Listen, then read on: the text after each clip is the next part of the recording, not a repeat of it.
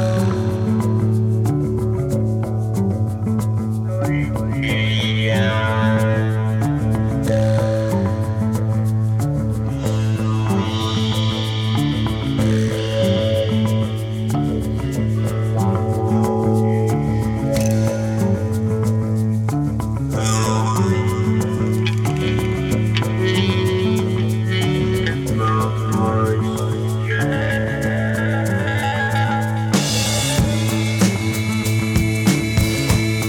Sean todos bienvenidos a un nuevo capítulo del aplauso. Estuvo un poco larga la cortina, pero tenía que despegar la canción. Bueno, suena Sweet Emotion. Estamos primera semana de febrero. Yo en Santiago de Chile, mi invitado en el DF de México. Y en una semana donde acaba de ganar Chile, que tiene muy pocas posibilidades, pero bueno, ganó, ganó ayer eh, el mundo juega Wordle en internet, que yo no he jugado. Eh, en Chile se comenta el, los gabinetes de los subsecretarios de Boric. E internacionalmente parece que no hay ninguna catástrofe de magnitud. Dicho eso, paso a presentar a, a saludar a Gianfranco Reglanti desde México. ¿Cómo está Gianfranco? Hola Cristóbal, bien, gracias. ¿Y tú? ¿Cómo estás? Aquí estamos, eh, expectantes de este podcast que no tiene una, no tenemos una pauta tan no tenemos pauta. No tenemos pauta, claro. Vamos a hablar acá de. ¿Cómo está tu, tía que me contaste? Eh, no. tenemos algo de pauta, pero. Eh, feliz de conversar y de, ver qué sale hoy. Em, son tus últimos días del DF, dice la leyenda, en el DF. Sí, sí me, quedan, me quedan como 10, 11 días acá y de ahí de vuelta a Santiago a pero sé que es curioso porque estuve un mes en Santiago hace no tanto y estaba más metido y más angustiado por la contingencia chilena estando acá a través de lo que me llega por Twitter. Que igual mi timeline es, mi timeline es medianamente razonable, porque tampoco es que sigo como puro facho extremista, sino que tengo gente moderada en general, creo. Eh, pero pero es, es, terrible la información que uno le llega estando lejos. Estando en Chile, nada, como que la, la vida cotidiana te, te absorbe y, salvo cuando nos juntamos en el podcast, que está, igual, era época de elecciones también, pero, pero en general siento que no, no sé, creo que lo que te llega, por, o sea, un poco muy novedoso lo que estoy diciendo, pero lo que te llega por redes sociales es bastante más terrible de lo que uno percibe viviendo en, en, Chile. Y de hecho, estando en Chile, no me metí, estaba feliz, y tranquilo, ausente de Twitter. Sí, eh, em, lo decía el invitado estelar que tuvimos en el capítulo pasado con Andrés Valdivia, que él se vivió el estallido, el, estallido social desde Estados Unidos, pegado a la tele, ¿cachai? Eh, mm. Y nada, pues se ve distinto, pues, se ve distinto porque no... Yo creo que lo, magnifica, lo magnifica, ¿cómo te pasa a ti? Magnifica un poco. Sí, y, a propósito... y, en el fondo, o sea, empezáis a ver como estas noticias de tiroteo, balaceras, que sí, o sea, bueno, lo que está pasando en el norte, que igual, es, incluso estando en Santiago, yo creo que uno magnificaría lo que pasa en el norte, o a lo mejor no, a lo mejor, eh, o en el, norte, en la Araucanía, como que ya, ya siento que hay demasiados focos de conflicto en Chile, como tanto para que la extrema derecha esparza fake news, como para que la extrema izquierda le baje el perfil a lo que está pasando. Yo parece que a propósito de timelines y cosas así, tengo mis redes sociales muy higienizadas, Juan. De repente cacho a alguien diciendo como el mismo invitado frecuente y anfitrión de este podcast, eh, a Valdivia, de repente lo veo decir en redes sociales, oye, hoy que están insoportables hoy día, los culiades, ¿cachai? Y yo no cacho nada porque no sigo a nadie insoportable, pues bueno. O sea, me termina llegando algo si es un escándalo así cuático. Pero desde que salió el botón de silenciar, lo, lo, empecé a usar y parece que lo sobreusé porque me quedo con una cuestión como, ah, mi, la gente más cuerda, mi, mi, ¿cachai? Como solo veo a hueones cercanos. En fin, oye, mm, a propósito de Wordle, ¿tú cachai? ¿Tú cachai parece, no? Te vi... Yo estoy jugando, yo no subo mis resultados, yo soy seco, yo ya, bueno, hoy se me olvidó, yo te iba a presentar como abogado, eh, realizador audiovisual y como participante medianamente exitoso de pasapalabra, a propósito de juego. Y Words. que fui, fui de nuevo cuando estuve en Santiago. después de como tres años me volvieron a contactar, porque ya aparentemente, eh, o sea, bueno, obviamente queda mucha gente con mucho vocabulario en Chile, pero, pero están, son exitosos porque manejan harto vocabulario, entonces no quieren ir a este tipo de programas. Y me volvieron a contactar a mí, porque ya se le estaba acabando a la gente, como que los castings ya no, ya no tienen buenos resultados. Eh, y fui, pero fue un paso muy breve, porque ahora hay como... el formato cambió y básicamente hay un, hay un mini concurso de entrada y si ganáis ese concurso seguís. Y este concurso bueno, y si no sigues, te pueden invitar más adelante. Y yo en mi mente igual como que no quería tanto quedar porque en este mini concurso de entrada, eh, nada, pues, si, pierdes, o sea, si, si ganas y después pierdes en el programa, ya no te invitan más. O sea, o, o puedes pasar al concurso de entrada del día siguiente, que eso es, ese es el formato, ¿cachai? Como tú vas al programa y si tú pierdes el programa, pero con una cierta cantidad, ¿cierto? que la da, ya lo más fome, lo fome, como lo técnico de paso palabras, pero si, si, si hay con una cierta cantidad de aciertos, eh, podéis volver a volver a este mini concurso de entrada del programa siguiente. Y a mí me queda como una semana para volver a México y si y habría tenido que perder a propósito y, ya no perder todas mis posibilidades de volver a participar en el futuro, así que perdí en el concurso, perdí en el mini concurso entrada y quedaron de llamarme más adelante en paso palabras de nuevo y lo bueno es que ahora no lo ve nadie, pero perdiste, perdiste a propósito, me estás diciendo? No, no perdí a propósito, ah, perdí en el, perdí por nervioso, no, pero, pero, perdí, por, perdí, por, nervioso, pero fue bueno para mí. Pero saliste la... Igual, Sí, salí en la, tele, pero como cinco minutos. Puta, cinco minutos. podría, para la otra pues, sacar un pantallazo y ponerlo acá en la en, las promociones. Oye, y, y Wordle, ¿qué es? No, tengo, no tengo idea. No tenía idea. Yo estaba empezando a leer ayer eh, algo de Wordle. Es un... O sea, yo lo juego todos los días, como que me despierto. No sé si a ti te pasa, pero a mí por lo menos como... Eh, para, para despertarme, nada me ayuda más que la luz del teléfono, del celular. Yo no, no sé cómo hay gente que eh, como que lo ve en la noche. No sé, se despiertan al baño, ven el teléfono y siguen durmiendo. Yo hago eso y, cagué, me pelé. Eh, entonces, todas las mañanas cuando me despierto, que es como a las seis y tanto, siete acá, eh, prendo, el, prendo el teléfono y, me juego mis dos Wordle, uno en español y otro en inglés. y es básicamente, no sé cuánto es, es de 5 por, creo que 6 la matriz. Entonces, eh, es, un, juego online, eso es, ¿no es cierto? Ah, sí, sí. Ah, tú, no, o sea, como no sabemos nada de nada. No, no, o sea, yo eso lo sabía, pero me imagino que alguien no ah, cacha también para decirle, claro. Dale, para contextualizar. Entonces, es un juego online, eh, se juega una vez al día, o sea, se acota tu. No es como. No es tampoco, y eso es lo bueno que tiene, tampoco es tan activo como. Hay otro que yo estaba jugando hasta que me lo di vuelta obsesivamente que se llama 2048 eh, pero, pero, no, pero, pero la gracia que tiene es que lo puedes jugar una vez al día y la gente comparte mucho sus resultados en Twitter y lo que uno ve son unos cuadrados.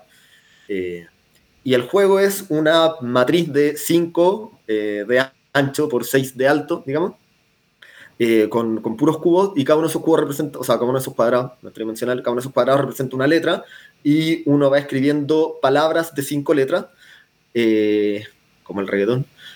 y el, la, plataforma, te, o sea, la, aplicación te dice qué letras están en el lugar correcto, qué letras están en la palabra, pero no en el lugar correcto, y qué letras no están en la palabra. Eh, y eso te lo marca según colores. Entonces, si las, letras que están en el lugar correcto se ven en verde, las que están en el, en el, lugar incorrecto pero están en la palabra en amarillo y las que no están en ningún lugar en gris. Bueno, estoy eh, entendiendo un 10%. yo creo que tengo que, hay que, jugarlo. Es, bien pero, escribirlo ¿A qué se parece? a, qué se parece? es que yo tampoco soy tan de juego. ¿Pero es como un crucigrama? ¿Como, un, ¿Como una actualización de un crucigrama? ¿No? No, no, no, no, no, porque no no diría que es como una. No, porque o sea, pensaría que la.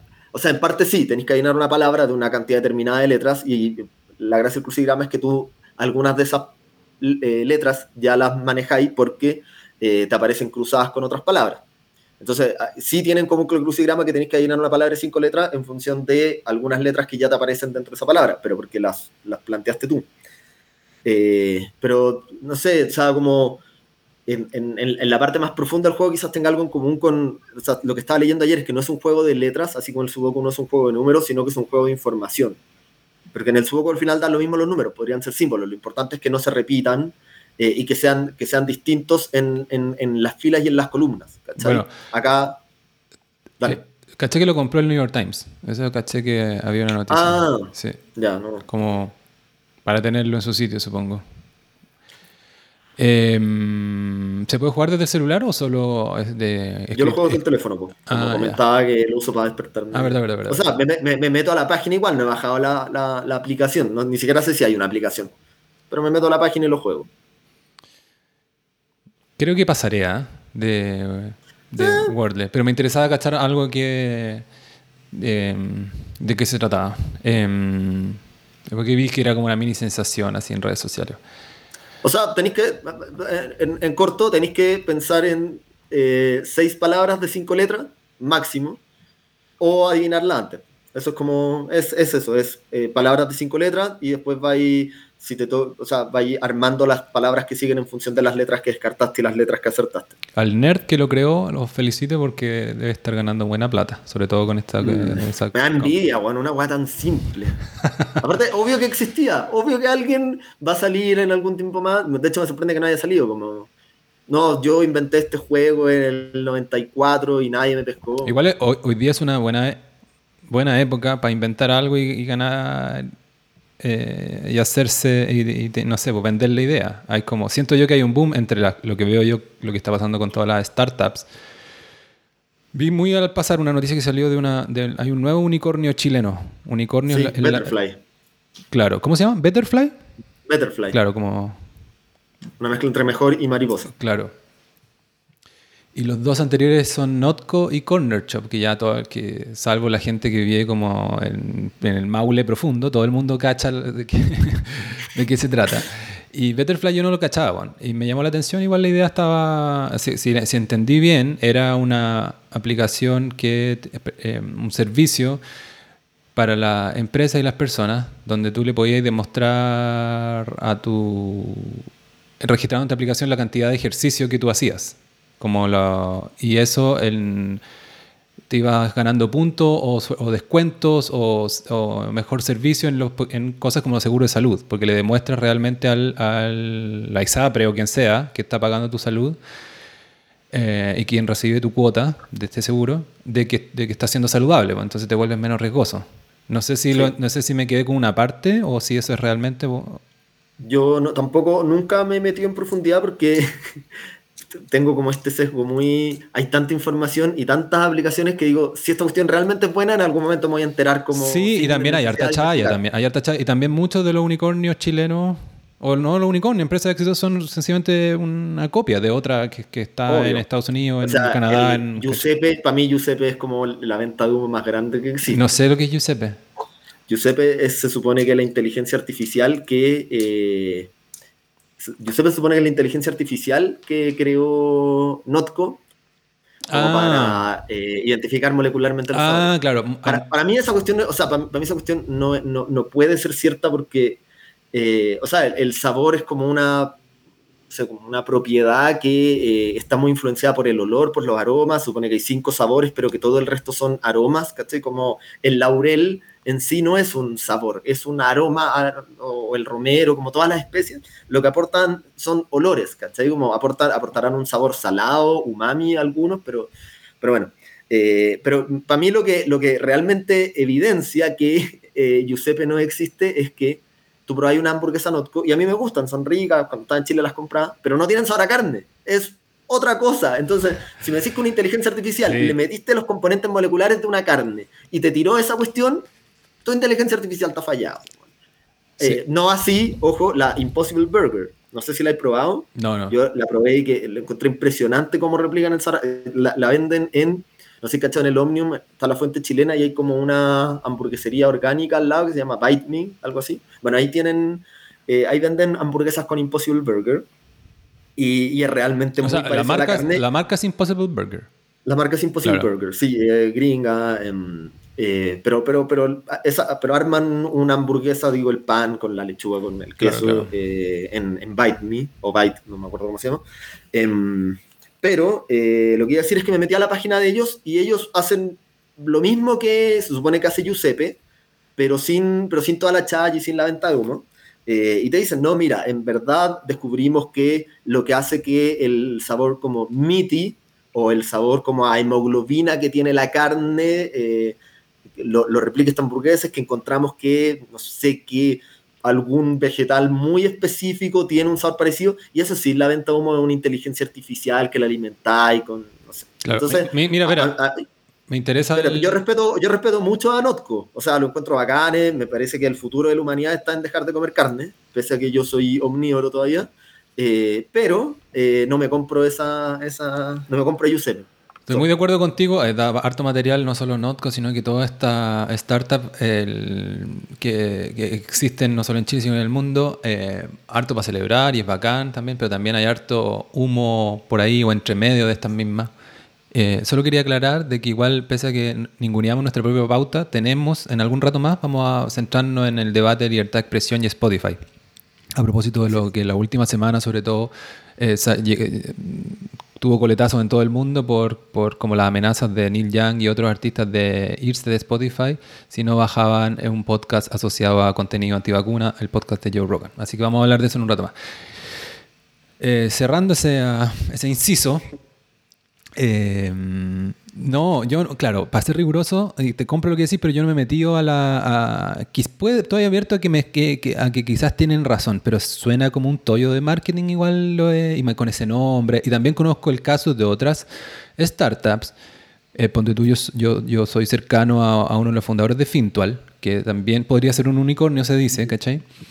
Em, que es esta empresa fintech que te permite invertir fácilmente en fondo mutuo pero cuando medio que la armaban o cuando partía, todavía no tan conocida, eh, tenían como el concepto de inteligencia artificial al centro de la cuestión. Y después lo sacaron. No lo, nunca lo hablé, pero se me ocurre que es que de repente era algo más de marketing que algo real, ¿cachai? Eh, entonces, puta, claro, pues, entonces tú, pues cualquier idea hoy día le ponís como, no, mira, tengo una repartidora de pizzas con, donde tenemos un algoritmo creado por, por, por, por Benedetto, un, un robot.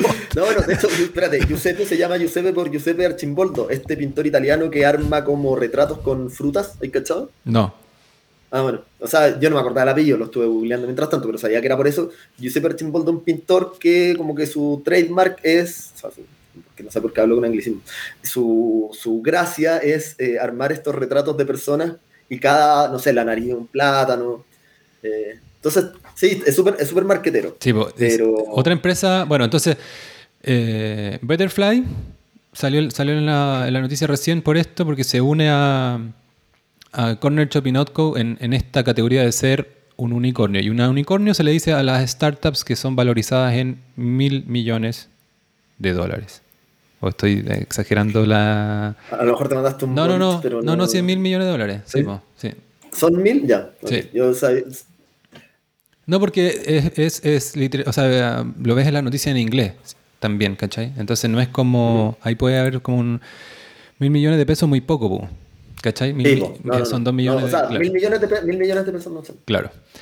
Franco tiene mil millones de pesos en su, en su, en su cuenta root.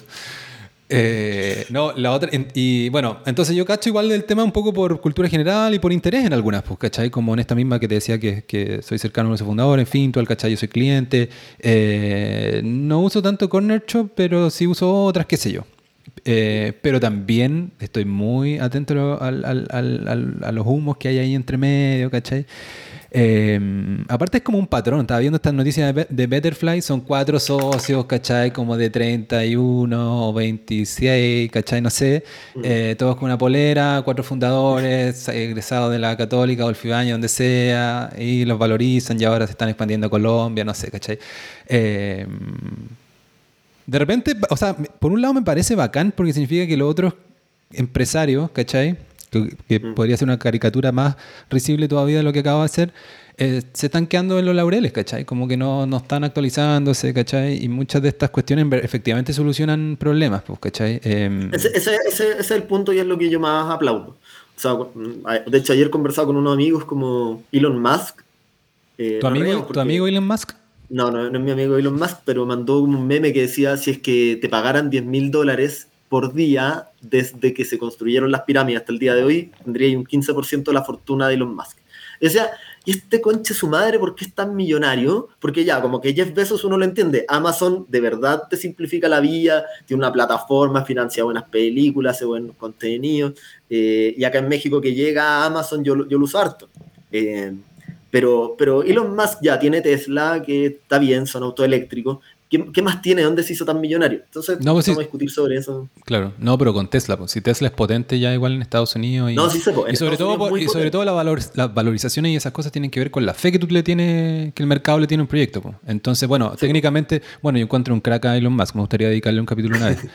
Em, justamente porque es pro libertad de expresión y otras cosas, y como estas batallas culturales sin ser como ni cerca de un, de un troll de derecha, ni Donald Trump, ni siquiera es de derecha el weón es como anti-woke. ¿No? No, no.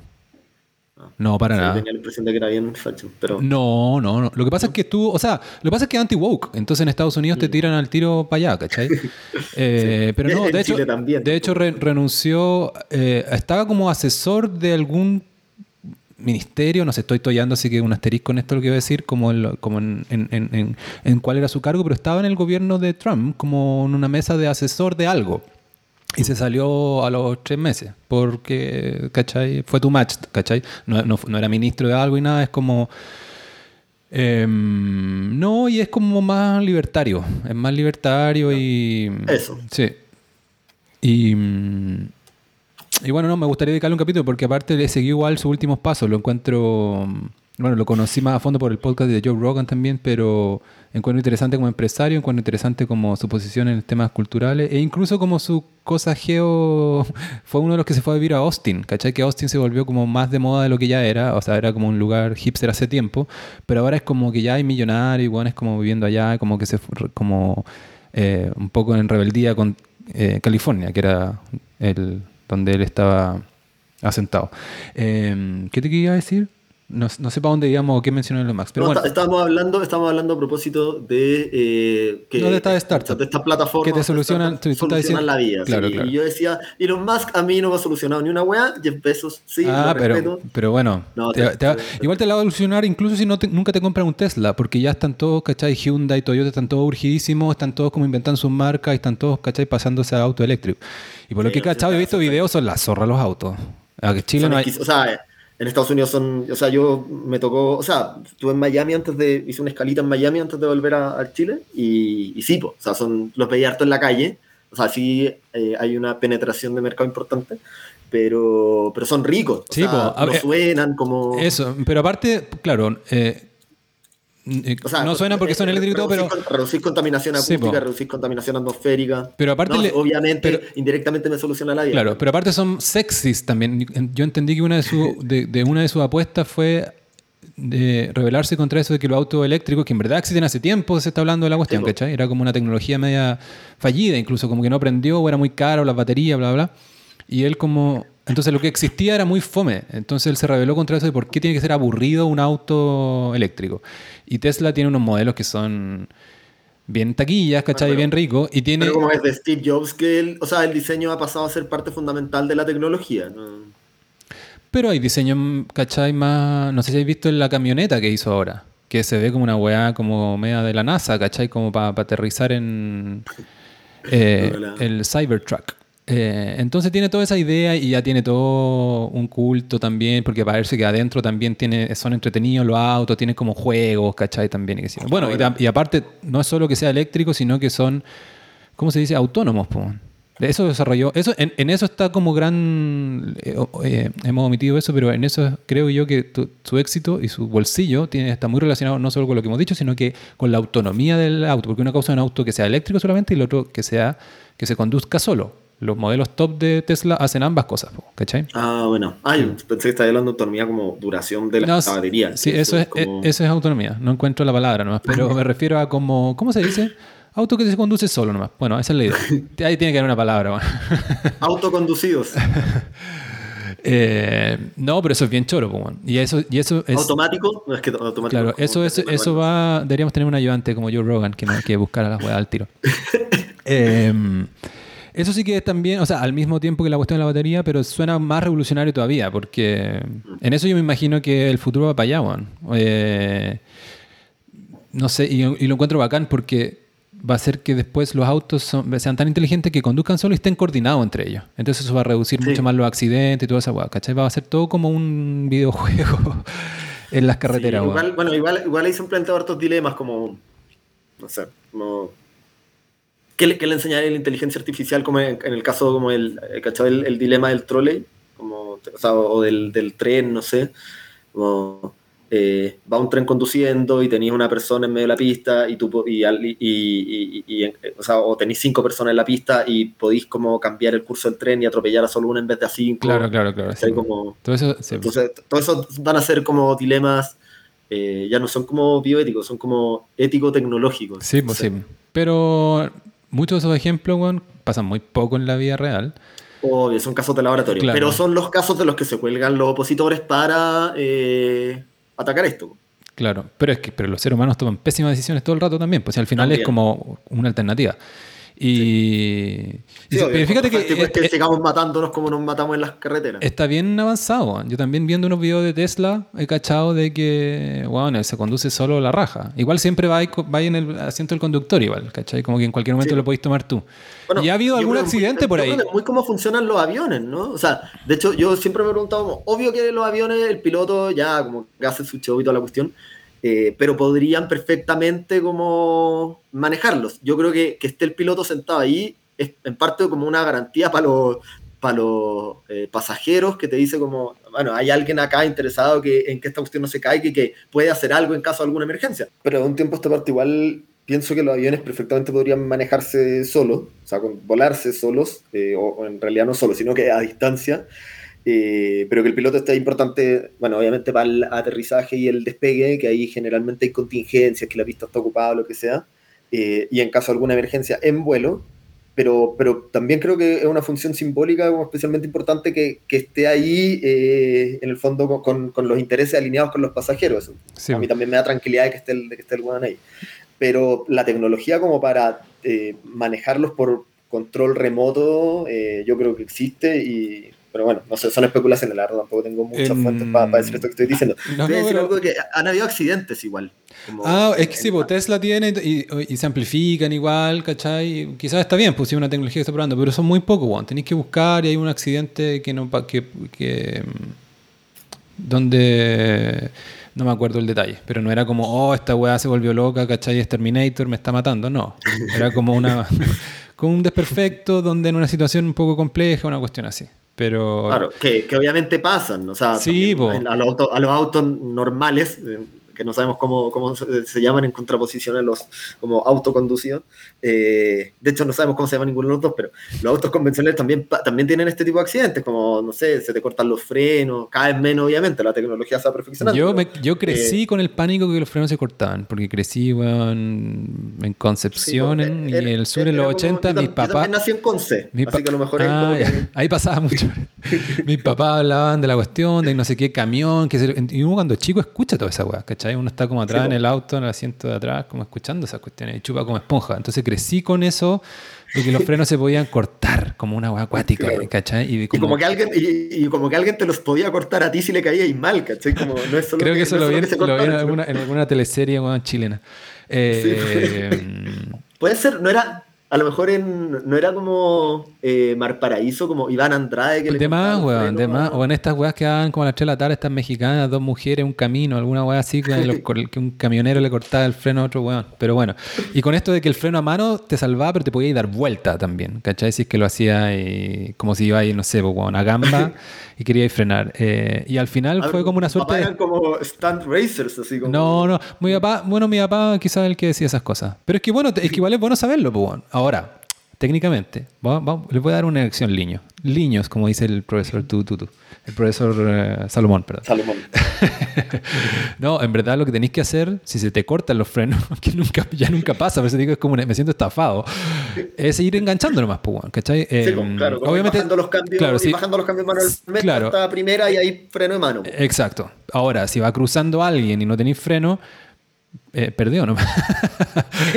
bueno, eh, ese, es el dilema de. Claro, porque no, porque vaya a generar algo peor si es que, ¿cachai? Si va, está en quinta, no podéis llegar a, primera, ¿cachai? Eh, y freno a mano es súper peligroso ahí, ¿cachai? Es como esa. Dilema del trolley, está bien. O sea, dilema del trolley en inglés, dilema del tranvía es la traducción. Claro, así lo había escuchado, sobre todo en filosofía que hay como una corriente. Sí, pues como de filosofía moral. Claro, y los consecuencialistas se le encantan esos dilemas, ¿cachai? Como. Y, pero bueno, yo soy pro robot, creo que la va a, ir, va a seguir mejorando. En medicina, lo que se, ya está y se viene mucho es como las mismas cirugías que hacen, las hacen ahora robóticas. Como con el, y el, entiendo que el robot hace mucho y el doctor está ahí como prendiendo la máquina y asistiendo, te tiene un rol también, ¿cachai? Y son menos invasivos, son menos, como que no es necesario que te abran el tórax, ¿cachai? Como para hacer algunas cuestiones. Entonces el robot se mete de otras maneras y es como... Sí, bueno, lo encuentro en la raja igual, bueno. Bueno, eh, como, como tú decías antes, eh, un amigo oftalmólogo, eh, parte de lo que le gustaba de la oftalmología, aparte de forrarse, era que eh, como manejar estas, porque la cirugía ocular es como estas microcirugías, ahí sí que es como, ahí sí que eh, en el fondo la, la, la intervención del, o sea, digo, la operación del médico es muy intervenida por robots, porque en el fondo amplifican los, amplifican o, al contrario, como que achican los movimientos que hace el doctor, me imagino, porque si estáis trabajando en un ojo, como que tu pulso, obviamente cualquier micro eh, vibración eh, puede tener consecuencias mucho más severas, entonces me imagino que estas máquinas lo que hacen es, nunca he preguntado, pero me imagino que como acotan eh, los movimientos que, que, puede hacer, pero a lo que es que lo que me decía mi amigo que, le gustaba esto, aparte de lucrar obviamente, era que sentía que estaba como jugando videojuegos, como manejan una maquinita que es como un videojuego y, en vez de, no sé, echarse a... Sí, pues bueno... se llama el malo de Mario, como Koopa Trooper, no sé, eh, estaba como sacando una catarata. claro. No, los oftalmólogos deben ser más mamones con la sangre y esa huevo. Si en el fondo no, Hay ciertas operaciones que son que tienen que, tienen que filetearte el ojo porque mm. no, no, no, hay gente que no, no, le, funciona la operación láser, pero un pequeño parte de la población. Entonces tiene que ser como algún oftalmólogo seco en cirugía, no sé. Eh, pero la mayoría es claro, es súper computarizado y el láser y todo eso, y entonces los buenos no, no, no, ni, ni, se manchan con sangre, bueno. versus otros tipos de cirujano, bueno, cardiotorácico, bueno, o neurocirujano, bueno, lo, encuentro, lo encuentro demasiado potente. Bueno. O sea, es como que yo cuando chico era como, ¿por qué los médicos ganan tanto? Es tan injusto, deberían ganar igual que cualquier barrendero. y ahora entiendo como, bueno, porque en, algunos casos es porque deberían ganar más, ¿cachai? Como si es una weá... o sea, el entrenamiento es súper importante y el estudio y la disciplina y todo eso, pero también yo creo que, los que estos tipos de cirujanos, que te digo, y quizás otros, eh, es una cosa también como genética, es gente que tiene, los nervios de cierta manera, obviamente se entrena un poco, pero que, y que es capaz de estar enfocado cuatro horas en una, cirugía de alta complejidad, ¿cachai? Eh, lo encuentro, entiendo perfecto que eso sea escaso y que eso sea bien recompensado. Oye, quiero volver a una cosa de la startup, pero si nos fuimos por otro lado, para mencionar a, a, a rápida ya, para que vayamos a lo de Libertad de Expresión y Spotify. Es que otra empresa como no es, no es muy tech, pero también es del mundo de las nuevas startups. Es una empresa que se llama Karun, que son los marcos de los antiguos que tú me estás viendo ah, ahora. Sí, que lo, lo, hacen con. Sí, que es como toda una cuestión bien hippie, como medio surfista, porque. Eh, con plástico que... Eh, Reciclado de las redes de pescadores, claro. Entonces tiene... de las mallas de pesca. Claro, claro, claro. Entonces Em, hay varias empresas así, ¿eh? Hay una que se llama, que, que, es de un, un tipo que, que, del que fui, con el que fui roommate un tiempo, un gringo que terminó eh, armando una de skates y vende ahora en, la empresa se llama oh. Bureo y los venden en tienda, en tienda en Patagonia, online al menos. Agarrar un buen deal, qué sé yo. Y bueno, también, como aprovechando las botellas. Claro, claro. Pero, y, y Karun agarró esto y se, se instalaron en Puerto Vara, son como una empresa muy de acá, de Santiago, como, me, como media hipster, hippie. Y se mm. instalaron en Puerto Vara y como la Patagonia y todo. Una vez con Constantino yo la estuve pelando harto rato, pero era como una cosa media maletera porque es como una guada del espíritu que yo no me lo compro tanto, pese a que ya tengo dos marcos de ellos, ¿cachai? eh, porque es todo un ritual, ¿cachai? Te pasan la cajita y te dice, este lente no es cualquier lente, o este anteojo, o estos anteojos no son cualquier anteojo, y ha sido reciclado con las redes de los pescadores de Cochamó, ¿cachai? Como todo. Y también tienen como unos videos promocionales donde salen eh, eh, tomando clases de Mapudungún entre ellos, ¿cachai? Como, como, como una parodia involuntaria, ¿cachai? Ese video que, que comentamos una vez. Sí, o sea, lo que me estáis contando suena muy... Claro. O sea, lo grabáis como documental falso y la cuestión es escrita por Ricky Gervais. Claro, pero le ha ido súper bien también porque son como Seco, el, el CEO es Seco para marketing y, y, ya tienen como, están en otros países, trajeron a Shailene Woodley, ¿la cachai? La actriz. Sí. Eh, y le, hizo, es como hizo unos spots con ellos y es medio embajadora de la cuestión también. Bueno, pero lo que iba a decir es que es, ya, entonces es como empresa hiper sustentable, supuestamente. Pero ¿qué me pasó? Que se me rompió, de, de, de, de anteojos se me rompió una patita. ¿Ya? Ya. La clase, los anteojos igual súper bueno. Yo soy seco para romperlo igual porque como que me quedo dormido con ellos, me senté o me acosté arriba de ellos o en el auto, no sé qué cosa. Entonces como que estoy demasiado acostumbrado. Pero esto habían resistieron caleta, caleta de cosas haciendo no les pasó nada. Pero en una, de repente ya se salió una pata porque me parece que me senté arriba o no sé qué. Entonces fui una. ¿Tú cambiar la patita y no te cambiaron la patita, sino que el anteojo completo? No, fui a una óptica, a un taller. esa, es como la. Es que para allá, es que, es que para allá voy igual. algo parecido. Fui a un taller de Providencia, donde otra vez había, años atrás había arreglado otros marcos. Me dijeron, ya, déjalo acá, vamos a ver qué se puede hacer.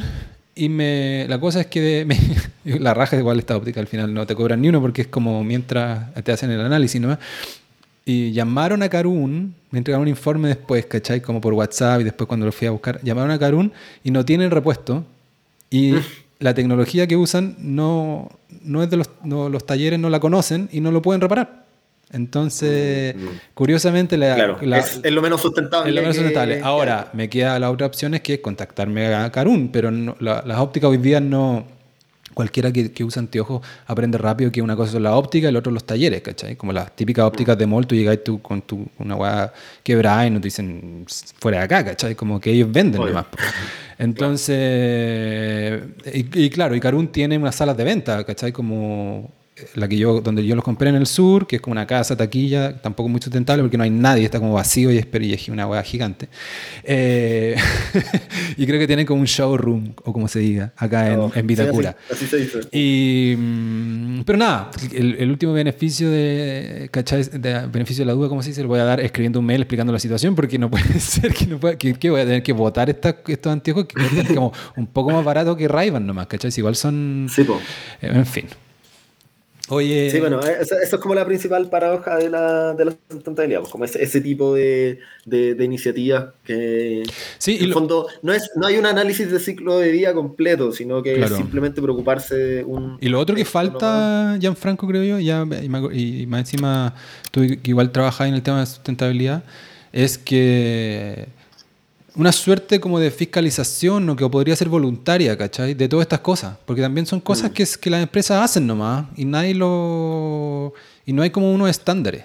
No quiero pegarle. o sea, igual, igual el, o sea, el ministerio está trabajando en eso, para ser justos con, con, la pega que se hace a nivel. Claro, no, es que. El ministerio está trabajando en, en, certificaciones. Claro. Allí, o sea, se, se, modificó la ley 19.300, que como la ley de bases generales del medio ambiente, hace no tanto, como unos seis años eh, y se introdujo un artículo como para que el ministerio pudiera otorgar certificados, sellos, pero sabes que igual es súper complejo. O sea, a nivel técnico, como, y ya para no dar tanto la lata con esto, a nivel técnico es súper complejo la, la, certificación porque el ministerio no tiene a las personas competentes, por lo tanto, en general lo que se hace es que el ministerio o el gobierno eh, certifica a algunas entidades que evalúan y, acreditan. Entonces, el fondo, y son, son, esas sí son entidades técnicas que eh, son como auditoras en el fondo.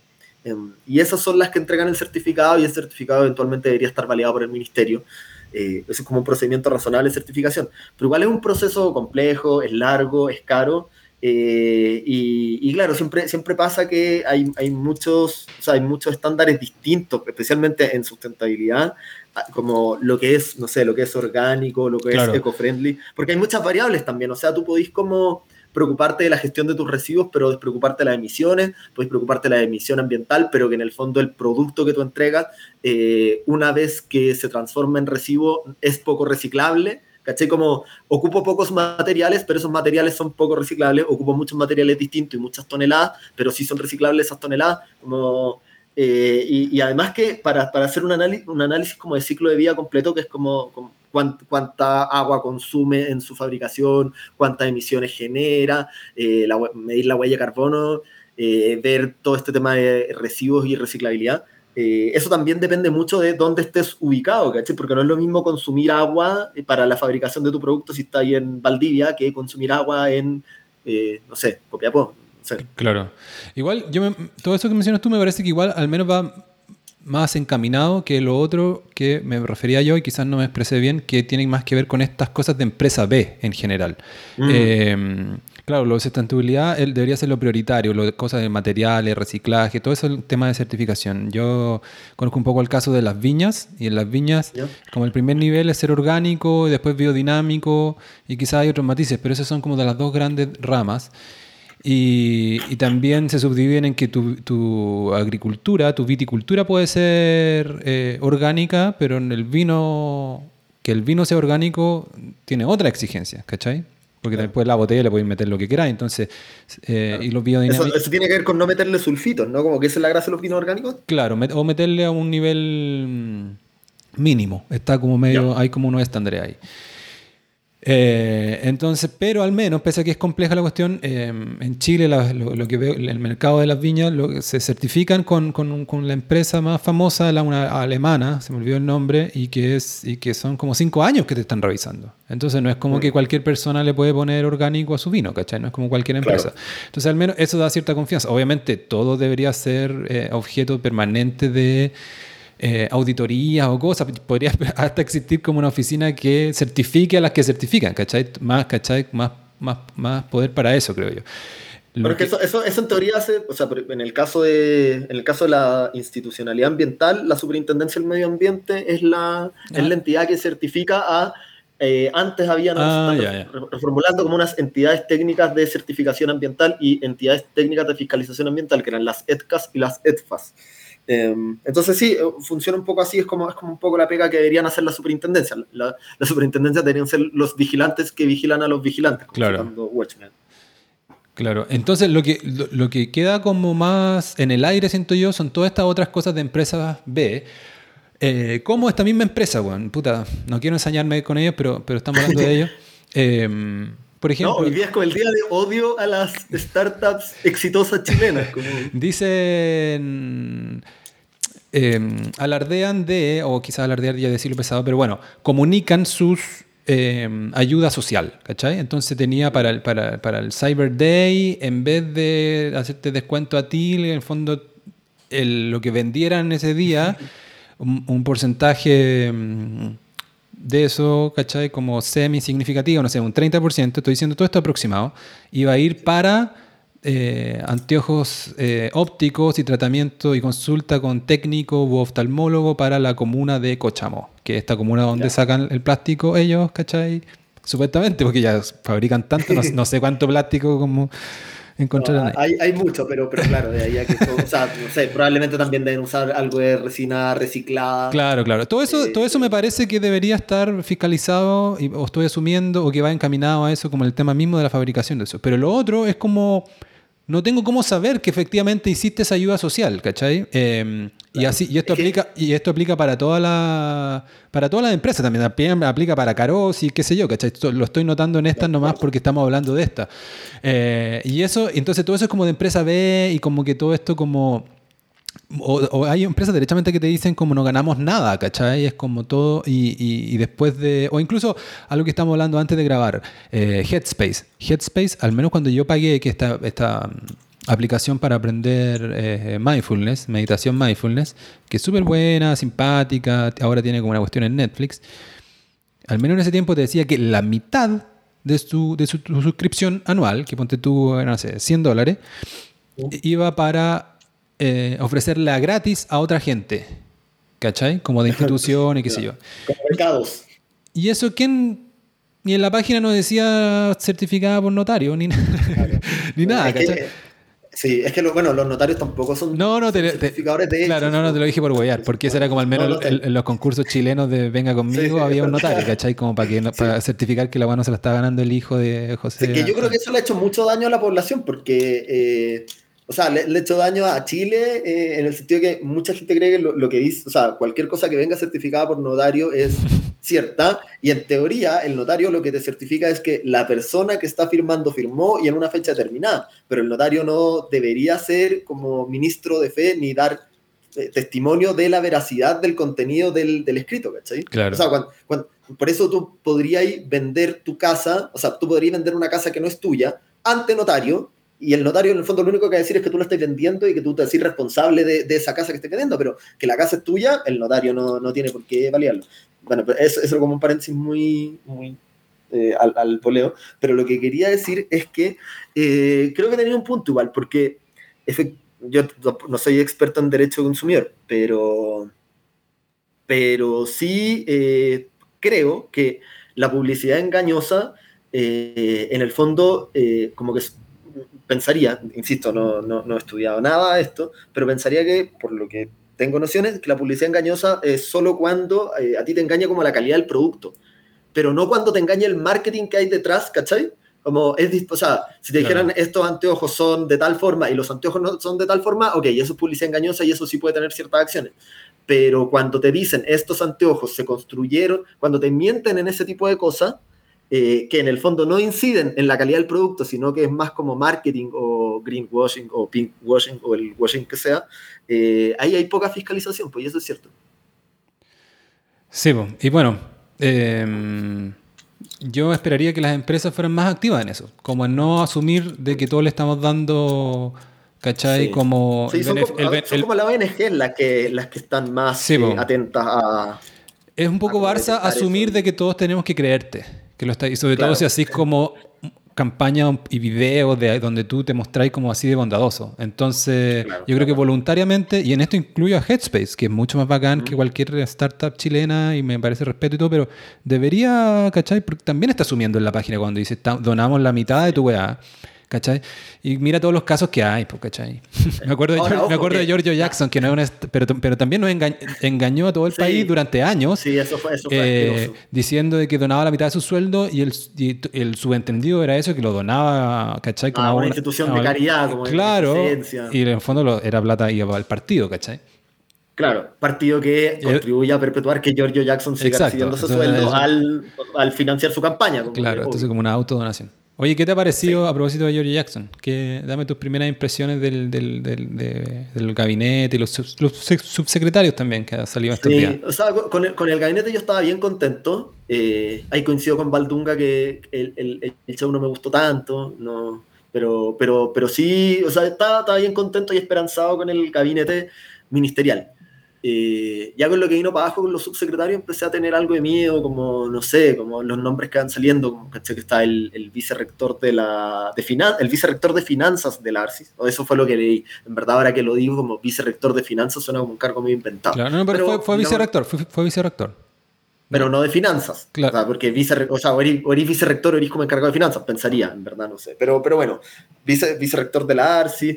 Eh, y otro, otro que ya en verdad no, no, quiero empezar porque esto ya son pelambres, pero gente cercana que los conoce, que trabajó con ellos, dicen que no eran buenos. Claro, tú estás hablando de Galo Edelstein. Así es. Claro, que él fue nombrado como ¿Será de la colonia? No sé. subsecretario, tú ahí tú No, si, es de la colonia debe ser bueno. Eh, subsecretario, tiene cara judío igual, estoy viendo acá. ¿En serio? Subsecretario de, mm, de defensa. Madoff también era judío, como que en verdad no dice nada. eh, Sí, lo he visto muy criticado también. Eh, me llamó la atención porque es como un comunista en defensa, pero tiene como un magíster en, en, ese tema. Me llamó la atención que tiene 70 años.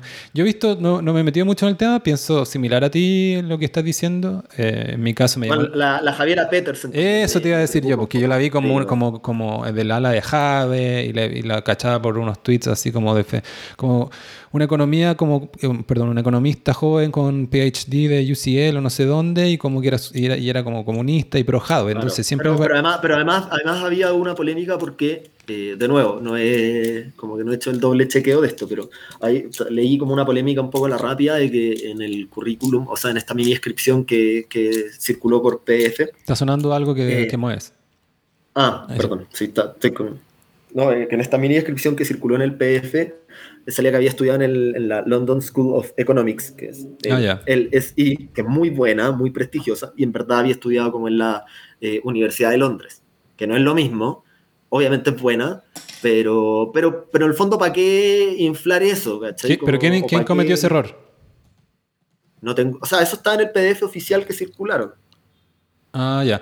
No, pero es que ella estudió en UCL, que igual es como... No, también. Sí, no, no, pero es que aparte es la preferencia de los, de los del Frente Amplio, porque eh, LSI eh, quedó como media neoliberal a los ojos de ellos. Y es como más... Claro, y es como de la generación... ¿Cachai? Como de los tipos de 40 iban más como al LSI y ahora como que al menos como en el progresismo, UCL se volvió como más pero el ranking de, el o sea, LSI como el ranking internacional está mucho más arriba que el o sea, UCL. No, no, por eso digo, debe haber sido como un, un error no forzado de, que, de quien sea que haya, o sea, de la campaña de Boric, ¿cachai? Porque no, ellos no, no, no es como un plus para ellos ser de LSI, es demasiado neoliberal. No sé. Sí, tú encontré, puede ser. Sí. Y, pero, pero bueno, independientemente de eso, claro, eh, puta, la raja el eh, que, en los ministerios, ¿cachai? Sobre todo el de, o sea, los ministros como, no, para mí no es ideal, pero me sorprendió gratamente, todo Marcel y todo. Pero bueno, justo el ministerio que no me había sorprendido tan gratamente, con Grau, el de Economía, ahora tiene ah, como la segunda mano a Petersen, pues, ¿cachai? Que es como esta economista súper de izquierda, Javi. Y... A, mí tampoco, a mí tampoco me, me, me, agrada demasiado eh, que el Ministerio del Trabajo y Previsión Social esté una comunista, eh, considerando que de ese ministerio dependen las pensiones, ¿cachai? Como que pensé que, pensé que algo se había vuelto a, a moderar el tema del final AFP, pero, pero parece que no tanto. A mí le gusta harto el simbolismo, ¿ah? eso que ha quedado claro, ¿cachai? Como hay una subsecretaria que es como una dirigente que fue empleada, doméstica, mucho tiempo. Em, eso está bien en todo caso. Sí, sí, o sea, el, pero, pero también me genera sospechas de que, ah, de que está embriagada de los, de los simbolismos del Frente Amplio. Y la candidatura, y el mismo Boric también, ¿cachai? Como de que alguien... Entonces me queda la sospecha de que, de que lo están haciendo por, por el simbolismo, por lo que significa, o por incluso por trolear al otro lado, ¿cachai? Que el otro lado pise el palito y se ve súper feo que el otro lado diga, ¿cachai? Como... Eh, que hace una nana en, el gobierno, ¿cachai? Entonces... Que de hecho, obviamente salieron los pelotudos de siempre a criticar eso. Claro. Entonces, eso es mi duda. Y mi duda... Y tiene asidero, pues si en el fondo está, es el Frente Amplio está súper engrupido con todo la, política de identidad, ¿cachai? Y también como en la misma presentación de los ministerios, no sé si para los subsecretarios parece que no hubo ni una presentación, menos mal, este, se subrayaba esto de que ella es mujer y mamá y no sé qué, ¿cachai? Y joven y bla, bla, bla, bla, bla. Entonces, eh, claro. Todo ahí que igual es un punto que es que a ningún ministro le mencionaron su hijo. Como perpetuando sí, pues, como involuntariamente eh, los estereotipos de género. Como la, única relación de sí, pues, la única relación con los hijos la tienen las mujeres. Claro, no, lo involuntario, déjame dudar de eso, que, que, que sea involuntario. Pero bueno. Eh, sí, no, me, no, no, mi sensación general, mi sensación general de los subsecretarios me, que me, me, bajó varios puntos de expectativa, ¿cachai? Que, sí. Ah, o sea, a mí también, yo, yo estaba bien contento con, con el gabinete, de hecho lo, lo tuiteé eh, como...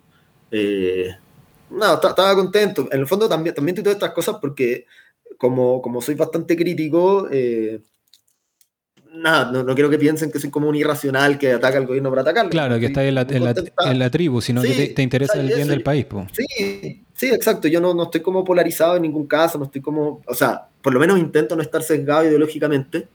Eh, y obviamente, o sea, obviamente tengo, tengo mi, mi visión eh, económica y política, eh, pero estoy muy abierto a, cambiarla y, y, y, obviamente quiero que, quiero que el gobierno de Boric vaya bien. Y estaba muy contento con el gabinete en ese sentido, pero claro, los subsecretarios como volvieron a eh, bajar mi bajar mi expectativa, como si tú si en algún momento subieron, ahora volvieron a bajar y están ahí como... Eh. ¿Te acordáis de algún otro nombre? ¿Los tenía al frente? Eh, no. Bueno, la, la, la, Claudia Sangüesa tampoco. Ah, claro, ella va a estar con Marcel. Sí, no, no me gusta nada. Ah, tiene, tiene, no sé, ese, ese, ese tweet del Chascas, que es millonario, así como quejándose, calculé cuánto me cae en la FP y me voy a jubilar con, no sé, 150 lucas, y la, y la, y la Claudia Sangüesa hacía como un cálculo en que no consideraba nada de rentabilidad de la FP, no consideraba interés compuesto, entonces es de verdad como espantoso. Claro. Eh, bueno, Lucía Damert fue bien comentada, ella no está en los, subsecretarios, en los subsecretarios, pero sí está en el segundo piso, y probablemente más, con más poder que cualquier subsecretario. Eh, no, pero, pero es que ahí, ahí también está esa torpeza de eh, la extrema derecha de, eh, de, criticar esa cuña fuera de contexto de el estallido lo veníamos Sí, bueno, yo, yo, fui víctima de, de esa torpeza. Ah. Eso, es lo, que más me da lata de, de de la, de la, mala información, de que, de que uno como consumidor te, te, te sientes estafado, pues, ¿cachai? Entonces yo la primera vez que vi ese video yo pensé que se refería a eso y también lo vi en el contexto de alguien, no Kaiser ni, ni alguien así, pero alguien diciendo como poniendo entre comillas, ¿cachai? La frase polémica del video diciendo como el, el estadio lo veníamos preparando hace tiempo o similar. Y le puse like a, como a, esa, a alguien que notaba críticamente esta cuestión. Y, en dos días después caché que se refería al aniversario, que al aniversario del estallido, es lo que se, mm. se, venía esperando hace tiempo y en, referencia a cómo la seguridad se lo iba a tomar, ¿cachai? Cómo se iba a tomar. Claro, exacto. Claro, y entonces, claro, ahí obviamente eh, me sentí estafado, es un, no es un servicio, esa, desinformación es un daño a, la, a, la, a las noticias, ¿cachai? Eh, eso. Mm. Pero ahora, también ver cómo la misma Damert o misma otra gente eh, obviamente tiene que reaccionar, corregir y criticar la cuestión. Pero ver a la misma Damert que el día de las elecciones retuiteaba, ¿cachai? Con gusto a Isquia diciendo que el gobierno había escondido las micro activamente, eh, mm. diciendo que ahora empezaba un ciclo de confianza y verdad, y la verdad, ¿cachai? Como eh, claro, ahí me, lo encuentro medio mula. Quizás no es el momento para acordarse de eso porque, porque, la, mentira y la, noticia falsa de ese calibre hay que... Todos deberíamos criticarla con, con ¿cachai? Como... Sí. Eh, sin mucha observación. Pero bueno, es inevitable para mí decir como cuando, cuando pasan demasiado, porque no, no, no, lo tengo que al frente, pero algo dijo Damer, ¿cachai? Como en ese sentido, como ahora empezamos una cuestión, ¿cachai? Vamos a ganar con la verdad por delante y sin, sin fake news, ¿cachai? Como cuando te vi hace tres semanas atrás con una fake news, ¿cachai? Como retuiteándola. Eh, claro, me, me, me da un poco de risa. Gianfranco, eh, nos metemos en libertad de expresión Spotify y después a ver si nos metemos un poco en alguna película, alguna cosa veraniega que no sé, no, no, que en mi caso no tengo nada tan actual estreno de Netflix, pero he visto algunas cosas de, porque estuve un tiempo en cama. Eh, ahí podemos comentar algo. No sé si tú has visto algo. Vamos, eh, sí, he estado viendo, he viendo hartas cosas. Ah, ya. Entonces, dejémoslo eso para. No, bueno, dejémoslo para después. Para el tercer, para el tercer ¿Tiempo? Tiempo. No, no, pero aquí del, del podcast. Eh, sí, lo sí sé. También quiero recomendar una aplicación que estuve usando, usando que se llama Letterboxd. No sé si la cachas.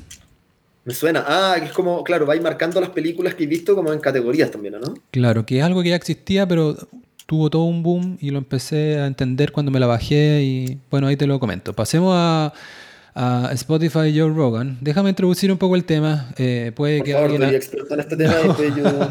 no, no soy tan experto en el tema, pero sí soy. O sea, me interesa el debate de la libertad de expresión en general, pero da la. En este caso se da de que yo soy fan de Joe Rogan, ¿cachai? Soy seguidor y soy seguidor del podcast y lo conozco perfecto. Y prácticamente... Estoy copiándole el look un poco también. Estoy copiándole el look, sí. Entonces me estoy pelando cada vez. Es como la acción que hace cardio de Joe Rogan. Entonces, como hacer peso, hace cardio. Claro. Eh, es bajito Joe Rogan, de hecho sus trolls se ríen de él, claro. Ah, no tenía. Es más bajo que yo. O sea, debe medir como un metro... 70, Un poco menos, diría yo. Pero bueno. Ah, eh, nada, pues yo lo conozco perfecto, entonces para mí fue estas polémicas. A ver, primero, Joe Rogan es, es un personaje bien eh, curioso, eh, difícil de encasillar también, pero la manera más fácil de presentarlo hoy día, también con estas polémicas, es que tiene como el podcast más supuestamente más escuchado del mundo y más exitoso. y lo tiene hace, hace más de 10 años, pero se ha vuelto... Ha, tenido este título como del más exitoso porque eh, Spotify le compró la exclusividad del podcast hace, no sé, un poco más de un año. Por 100 millones de dólares. Claro, esa es la cifra que se filtró, se filtró, ¿cachai? Por eso todo esto, Claro. y también la misma métrica de cuál es el podcast más famoso, es algo que no es difícil de determinar, pero según estimaciones que han salido, no sé, en el New York Times y en otra gente que tiene tiempo para hacer una estimación, eh, parece que mm, efectivamente lo es, ¿cachai? Y parece que la cifra debería ser esa. Eh, Spotify entró con una rematilla fuerte eh, apostando por los podcasts en los últimos tiempos y todavía está en esa como empresa. A mí me parece una buena decisión porque es un poco extraño esto de saltarte de la aplicación donde tú estás escuchando Guns N' Roses, tener que saltarte a la otra para escuchar el podcast, ¿cachai? Cuando en el fondo lo- el audio es algo que podrías tener en, en el mismo lugar, ¿cachai? Entonces, eh, y mi impresión es que la apuesta le ha resultado. Tiene otra, otros tratos de exclusividad. Esto ha pasado medio piola, pero porque está más acotado al mundo de Estados Unidos. Pero el podcast, como la suerte del Joe Rogan de mujeres, también ahora es exclusivo de Spotify. El podcast se llama Call Her Daddy. Llama a tu papá, llama a su papá, una cosa así. Y es, puta, me gustaría tocarlo en algún O llámala papá. Bueno, sí, no sé, sí, quizás tiene un juego con eso. Me gustaría tocarlo en un depende- momento. Depende de donde esté la coma. No, no tiene coma. Me, me gustaría tocar el tema en un momento porque, como para entender el fenómeno, me, lo escuché y sobre todo escuché los capítulos iniciales y lo encontré súper bueno. Es para mina igual, Ah, ¿cachai? Eh, Pero es súper bueno, ¿cachai? Es como al menos nació como dos minas de de veintitantos como neoyorquinas, eh, que ellas mismas se autodefinían como no, ¿cachai? Como la más taquilla ni las más minas, pero igual son minas, navegando el mundo como de la cita y como la soltería en Nueva York. Eh, y el podcast partió así muy chico y ahora es como gigante y creo que Spotify pagó algo así como 40, una cosa así, ¿cachai? Como también caleta de plata. Eh, y ahora se volvió un poco más serio. O sea, ahora como que va Emily Ratatouille, una entrevista, una hora, ¿cachai? Es como... Ah, bueno. Sí. Y... Bueno, o sea, también están haciendo mucho podcast de ficción. O sea, me tocó verlo trabajando en, en Fábula. Eh, que hay, un, hay un podcast chileno de, de Sí, pues ficción, bueno, sí, eh, pues yo estoy contando la El cosa... misterio del cenote, Hunters, el misterio del cenote. Claro. Está- está- efectivamente están invirtiendo. Sí, pues en estos mismos dos años también cualquiera que se mete a Spotify te, te cacha que hay mucho podcast eh, chi- local como medio como auspiciado por Spotify. No, me, me parece Claro. que el de Edo Caro. Tomás va a morir. El de, el Sí, de Edo yo- Caro. Yo, soy eh, fan de, yo soy fan de Tomás va a morir. Y Ah. bueno, de- después también le compraron Free Solo, que era el podcast que hacía Edo Caro solo. Claro. El aplauso nunca le van a poner ni un peso por nada, le va a traer puros problemas. Pero bueno, eso es el contexto de, de Spotify eh, eh, eh, apostando harto y no me extrañaría ver por ahí alguna cifra de que le quitó mucho terreno a Apple Podcast, al menos los usuarios de, iPhone era como su aplicación por defecto para podcast y medio que se quedó dormida. Yo un tiempo lo usaba harto, no era muy buena como para indexar los mismos capítulos y buscar algo, ¿cachai? Mm, Eh, eh, se beneficiaron de que partieron con el tema también y gente lo usaba por defecto y ahora como que se han quedado atrás. Eh, y Spotify también, en el caso de Joe Rogan, le quitó, eh, al expedir exclusividad, le quitó el podcast a YouTube. O sea, YouTube sin tener Ah. ningún trato tenía, porque otra de las características del podcast de Joe Rogan es que apostó desde, desde el principio en tener video al mismo tiempo, que igual encuentro algo bueno y no lo he hecho acá nomás por, por una cosa técnica o por flojera, pero algún día yo creo porque que... somos más feos también, si no... Somos más- no, pero Joe Rogan no es ningún George Clooney. Es verdad, es verdad. Eh, pero, no, pero que lo he invitado. pero yo encuentro bueno tener la alternativa, ¿cachai? Yo- el de, No, sí, súper bueno, El de yo Rogan tú lo puedes escuchar eh, lavando la losa, pero de repente... Incluso el mismo audio te lleva como a, abrir- como a abrir la imagen, que está siempre disponible ahora ahí en Spotify, ¿cachai? Antes, antes de de Joe Rogan, o lo escuchabas en Apple o en tu aplicación de podcast, o derechamente en YouTube. En Spotify, O sea, de hecho, si hubiéramos tenido imagen, habría sido tanto más fácil explicar Wordle. Claro, claro. Y Spotify, no ten- cuando compró el de Joe Rogan, Spotify, los programadores trabajaron, ¿cachai? De 56 horas seguidas y metieron el video rápidamente como opción. Entonces, en Spotify nadie veía video y ahora al menos el podcast de Joe Rogan, imagino otros, ¿cachai? Está, está la opción de ahí mismo prender la imagen y está ahí como escuchando el audio rico normalmente y ahora podéis ver lo que a ellos mismos y las cosas que están comentando. Entonces muchas veces tú decís, alguien se pone a llorar en un podcast y tú, puta, te dan ganas de ver, ¿cachai? O de repente empiezan a comentar un video de internet y tú estás escuchando el audio nomás, igual tiene su gracia porque uno se imagina, pero de repente dice, ya, a ver, a ver, ¿qué está, qué, qué, qué?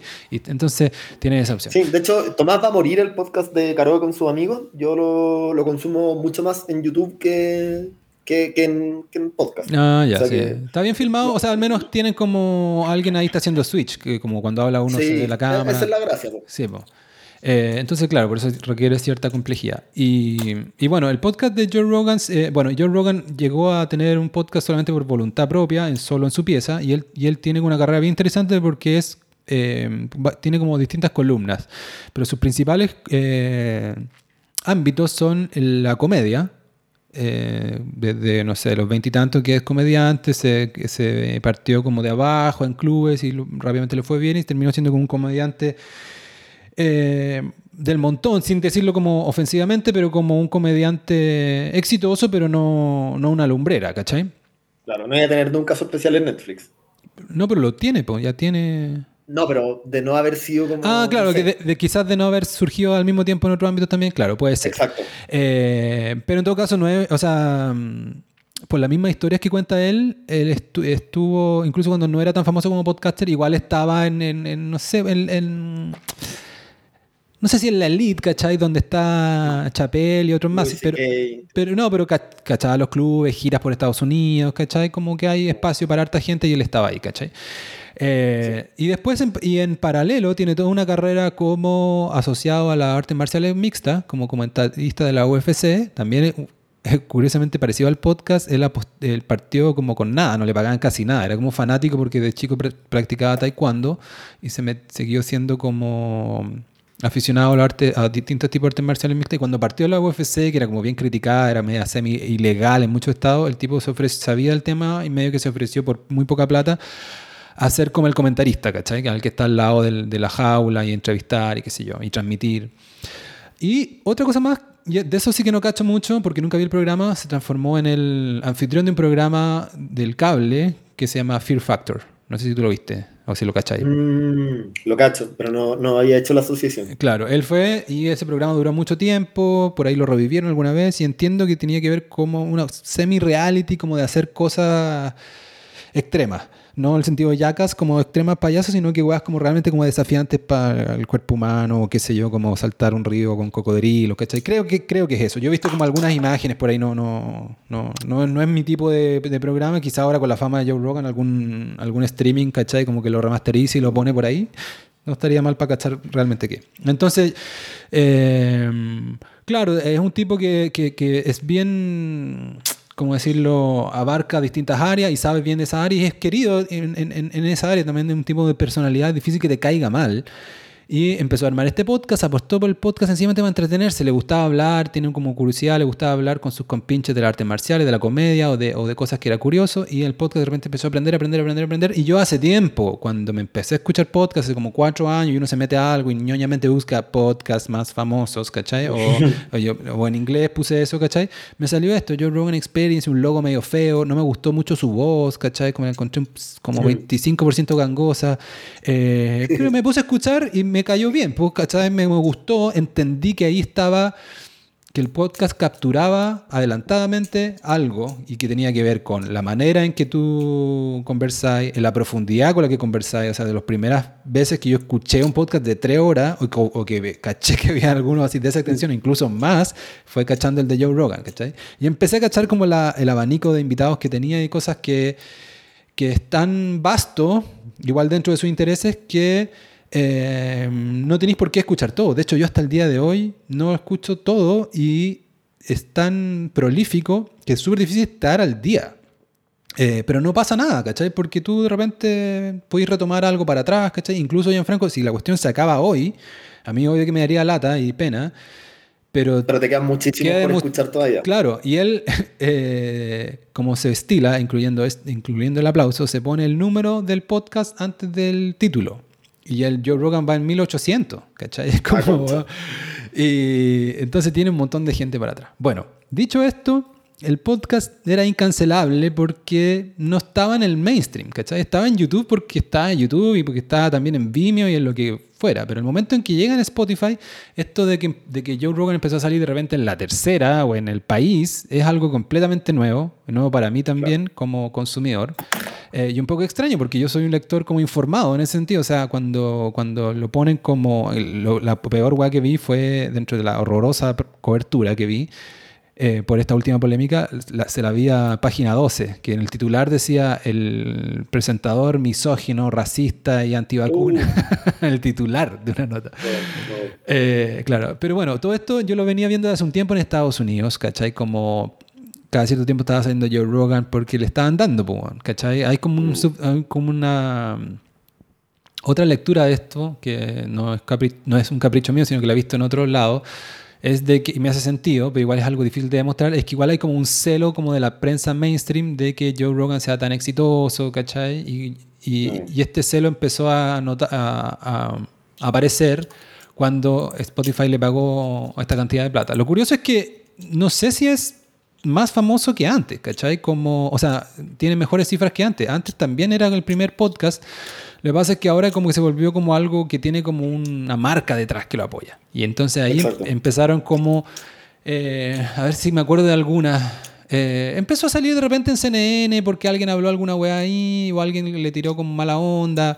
Eh, también porque salieron unos gráficos donde mostraban como la audiencia que tiene Joe Rogan versus la audiencia que tienen los programas como Primetime de CNN o de... y es como Joe Rogan les gana. Joe Rogan el promedio por capítulo son 11 millones. ¿cachai? Que es, que es caleta de gente. Qué locura, es más que Santiago completo. Y, pero la última polémica es, fue, es la mayor crisis que yo he visto, si es que se le puede llamar así, em, porque escaló a nivel planetario y porque parecía, parecía que puso un poco en, aprieto a Spotify. Para no raptarlo yo, dime tú qué cachaste así como usuario o como alguien que se metió el tema, para no raptar yo la conversación, digo, de, esta última polémica, por si quería explicarla. No, eh o sea, yo siempre he tenido mis reparos con Joe Rogan, Joe Rogan, sé cómo, esa, esa, esa como R suavecita del principio siempre me cuesta pronunciar el. Rogan. Rogan, Rogan, no sé. Bueno, eh, siempre he tenido como mi, más que reparos, como unas aprensiones porque me, lo que me cuestiono es, eh, obviamente hay infinitas personas en el mundo que son más chistosas que yo, pero digo como, ¿cómo este buen puede ser chistoso y además ser capaz de matarme con sus propias manos como todo que son weón, igual es, igual es como maceteado, ¿cachai? y, pues, practica artes marciales mixtas. O sea, bueno, y lo otro, me puede matar en tres segundos. Lo otro curioso es que tiene 54. Eh, claro. Es alguien, ¿cachai? Es como un outlier también en ese sentido, como alguien que no se ha dejado estar, ¿cachai? Es como... Exacto. Sí. Entonces, entonces, no sé, o sea, yo en general siento que ya, todos los buenos, o sea, todos los comediantes más o menos exitosos, yo siento que yo les puedo sacar la chucha si quiero. Quizás salvo Caroe que practica kickboxing, no sé, pero no es que me interese, pero digo como eso de que, eso de que sean tan chistosos y que además me puedan sacar la chucha, como que no, no me, algo termina de no cuajarme en mi cabeza. Eh, pero, eh, no, pero nada, entonces siempre he tenido como ese reparo que digo, y, aparte también está este prejuicio de como alguien tan musculoso que uno piensa que en medio de ese músculo, qué tan inteligente puede ser, como sus conversaciones, y yo efectivamente lo he escuchado, me parece un tipo bien curioso intelectualmente, bien preparado, muy culto, eh, entonces, pero, pero, pero pero bien en el fondo sigo con estos como prejuicios muy torpes, ¿cachai? Entonces nunca como que he profundizado en, en Joe Rogan, pese a que eh, eh, igual he visto hartos clips de, de, algunas de sus entrevistas en YouTube. Pero no, pero más allá de Joe Rogan, ¿no te ha dado curiosidad algún capítulo especial? Por ejemplo, yo recuerdo haberte mencionado, quizá me equivoco, el de Tarantino. Tarantino fue Joe Rogan hace unos meses. Sí. Claro. Entonces, mucha gente, incluso yo incluido, ¿ah? muchas veces, como te digo, es tan prolífico y de repente tú, no sé, pasaron cuatro días, de repente tiene cinco capítulos nuevos, eh, que ahí uno va por el invitado, pues, ¿cachai? O el invitado te suena, o de repente no te suena, pero dicen como este psicólogo y justo tú estás interesado en ese tema, o, de repente el invitado es Tarantino, ¿cachai? Como llega de repente, y no me extra y cada vez empezó, cada vez también, eh, eso es algo que quizás debería mencionar en la presentación, que por esta eh, que es muy también algo muy bacán que está pasando con los nuevos medios, ¿cachai? Que hay tipos que va y pasean a los medios tradicionales, ¿cachai? Como Elon Musk no va a que HBO lo entreviste, ¿cachai? Es como, no sé, alguna vez lo entrevistaron o ese u otro canal y se sintió tergiversado, y pero es capaz de ir dos veces a Joe Rogan y tres horas cada capítulo, ¿cachai? Es interesante igual porque tiene los tremendos nombres, ¿cachai? De invitados a veces. Entonces por eso te preguntaba, Gianfranco, quizás Em, no tiene por qué, no tiene por qué gustarte, pero mucha gente llega porque llega por, por repente porque, ah, voy a escuchar a, Tarantino, ¿cachai? Y ahí sí, no, sí, me interesa, me interesa, mucho, solo que yo tengo como un, déficit atencional para escuchar podcast. Ah, ya, ya, por, eso, por, eso, por, eso, por eso, prefiero verlos. O sea, si me decís que Spotify los tiene con video, entonces me voy a sentar a ver la entrevista con Tarantino. Sí, no, te la, te, la, recomiendo. Y, y, y, sabes que me. No, algún día, o debería haber preparado acá cosas para recomendar, pero realmente hay cosas, hay programas y de todo tipo, ¿cachai? Como. Hay algunos programas aburridos y hay programas donde se pone a hablar. Y yo, Joe Rogan ya lo era y ahora es más. Igual es un hueón millonario. ¿Cachai? Entonces tiene a veces invitado. Uno de los programas más interesantes fue con el creador de Quake. No sé si tú cachai ese juego.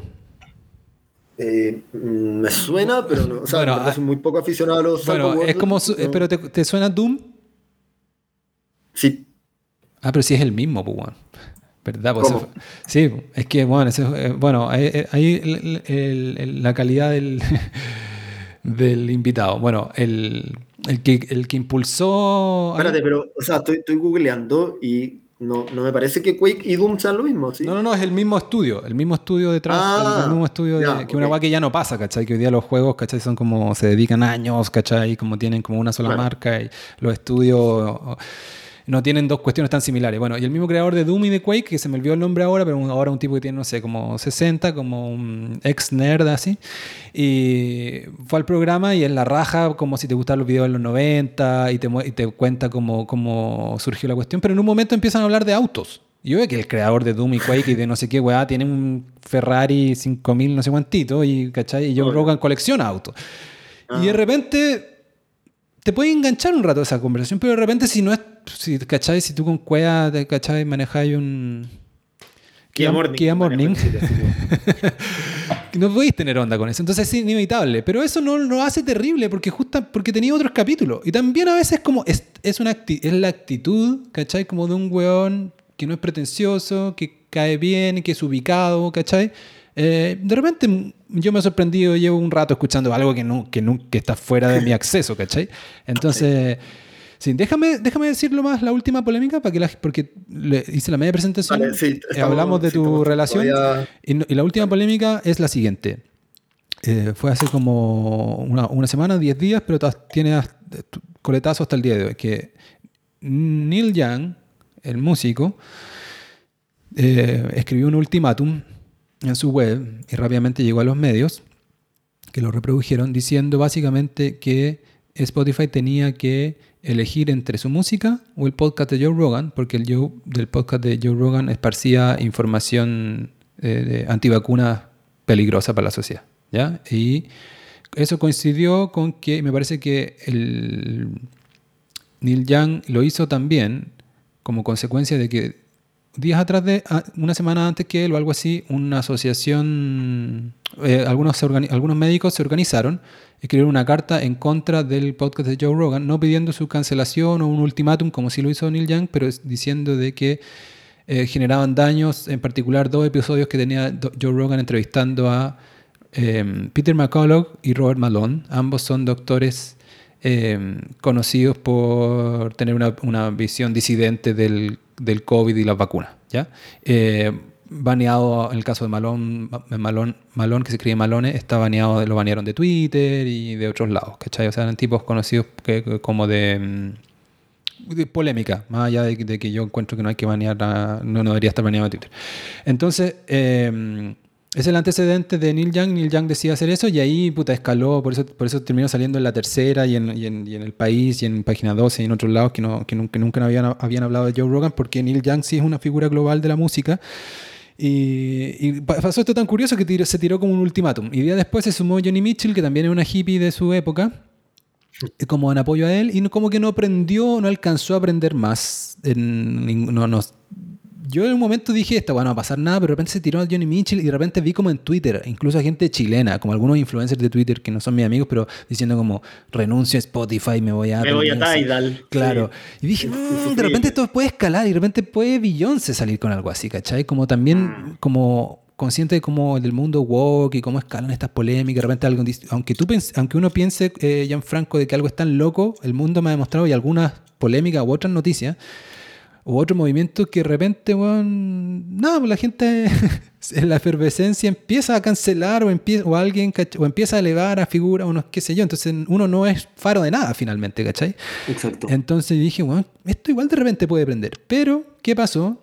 Que Joe Rogan sacó, terminó sacando un video que está en el feed de su podcast también, pero fue en, en su Instagram y lo subió a sus redes, donde abordó este tema. Yo encuentro que se defendió bastante bien en el video. El video, al, Súper. Eh, al video, si alguien quiere hacerse, aprovechar de conocerlo y como resumir la polémica con el agregado de su opinión o su propia defensa, es, eh, dura como 10 minutos, pero en el fondo el meollo son los primeros 5 minutos del video. Después se alarga porque cuenta cuento una anécdota una- de, de, de, de Neil Young, que está buena igual, que el parte del podcast eh, eh, le va bien porque está lleno de historias así, ¿cachai? Como...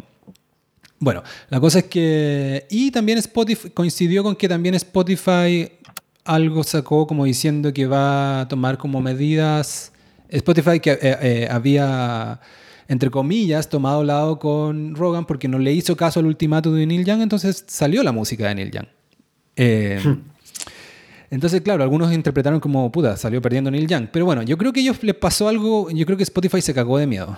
Porque dijo, esta, por lo mismo que dije, que estaba diciendo yo, es una Sí, teoría como mía. como- ahora, ahora es Neil Young y Johnny Mitchell, pero claro, mañana va a ser Taylor ser. Swift, ¿cachai? O como algo, como, Obvio. porque todos sabemos también los réditos que te da quedar como héroe y a los, y a los, y a los músicos, sobre todo los músicos medio hollywoodenses, ¿cachai? Le, le encanta también, ¿cachai? Como quedar como héroe en redes sociales. Entonces, perfectamente podría pasar. Entonces, deberían tener, quizás tuvieron intermente en manejo de crisis, ¿cachai? Y a- anunciaron de que le van a poner como etiquetas a cada capítulo, un poco como ya lo hace, no es algo tan nuevo, ¿ah? ¿cachai? Tú obviamente estás familiarizado con esto. Y dentro, y dentro de todo el espectro, o sea, partamos, a mí me parece bien, pero y aparte dentro de todo el espectro de cosas que pueden hacer, puta, creo que está bien, es como lo que hace Disney con algunas películas que dicen esto puede contener material ofensivo, como sobre todo con estereotipos de, de personas afroamericanas que dicen esto puede eh, contener material que puede resultar como ofensivo. Pero en el caso del COVID eh, ya pero- se hace, po. Lo- si tú, tú te fijas ahí po. en Instagram, tú mismo, Gianfranco, si tú mismo pones algo de la vacuna, y sobre todo si un perfil, no, no nada contra ti, pero un perfil no, que, no tan popular, ¿cachai? No, que no es una estrella, ni se van a detener a ver que lo que está diciendo tú es pro vacuna o anti vacuna. Te van a poner el aviso abajo, en la franjita abajo, abajo igual, de decir eh, información sobre el COVID, vacúnate o no sé qué cosa. Eh, está esta etiqueta, pues tú la has visto, pues, en, en- la has visto en Twitter Sí, también, sí. ¿cachai? Claro. Sí, Eso, ¿sabes que a mí tampoco me gusta mucho eso? Lo encuentro medio como infantilizante, pero lo puedo dejar aparte, ¿cachai? Porque ni siquiera es necesario meterse tanto en ese tema, eh, porque había un huevón como Neil Young y como todo el, un séquito que pareció que lo quería. Sí, o sea, a, a- a mí lo que, me- perdón, a mí lo que me pasa con eso es que me parece como una obviedad y como muy, eh, como una perogrullada, ¿cachai? Tener que decirle, oye, esto se grabó en el 1940 y en esa época no todos eran tan conscientes, o sea, de hecho en esa época habían esclavos, entonces, puta, pero, pero bueno, como si, o sea, digo, si ya hay que hacer algo, eso está perfecto, ¿cachai? Como si es que ya hay que hacer algo. Claro, yo, yo sí, yo, yo lo concedería, ¿cachai? Si yo, si yo fuera gerente de Spotify, yo sería como más libertario, como que no, ¿cachai? Pero también, si la otra opción es que se va a hundir la compañía y me van a echar y me van a despedir, es como ya, pongamos la, la etiqueta culiada. como el- la, la- la etiqueta, ¿te acordás de la etiqueta de los discos que decía el Parental Advisory?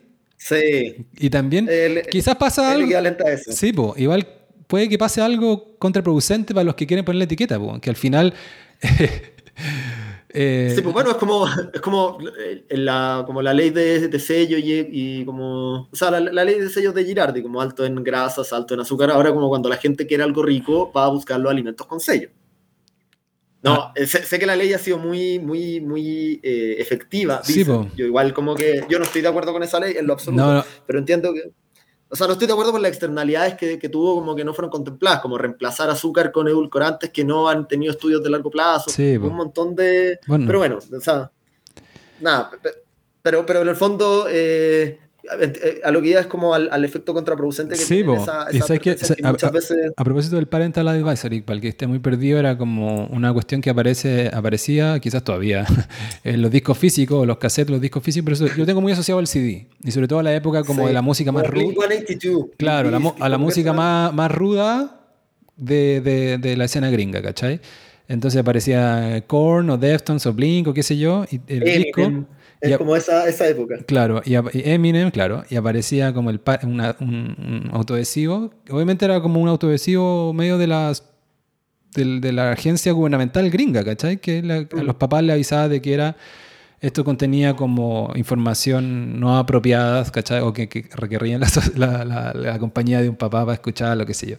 Pero se volvió como casi como algo bacán, como que Eminem orgulloso tenía sus discos todos con la weá. Y sabes que me acuerdo que una banda chilena, pero no me puedo acordar el nombre, pero en su tiempo había como bandas chilenas que eran unas y medias como Korn, ¿cachai? ¿Irreverentes? No, que eran como Korn, como ese estilo. Ah, y una banda chilena le había puesto a su propio disco Parental Advisory, que es una weá que llega a los discos. en Chile nadie te obligaba a nada, no había ley porque, somos pajeros, ¿cachai? No había ley de la weá.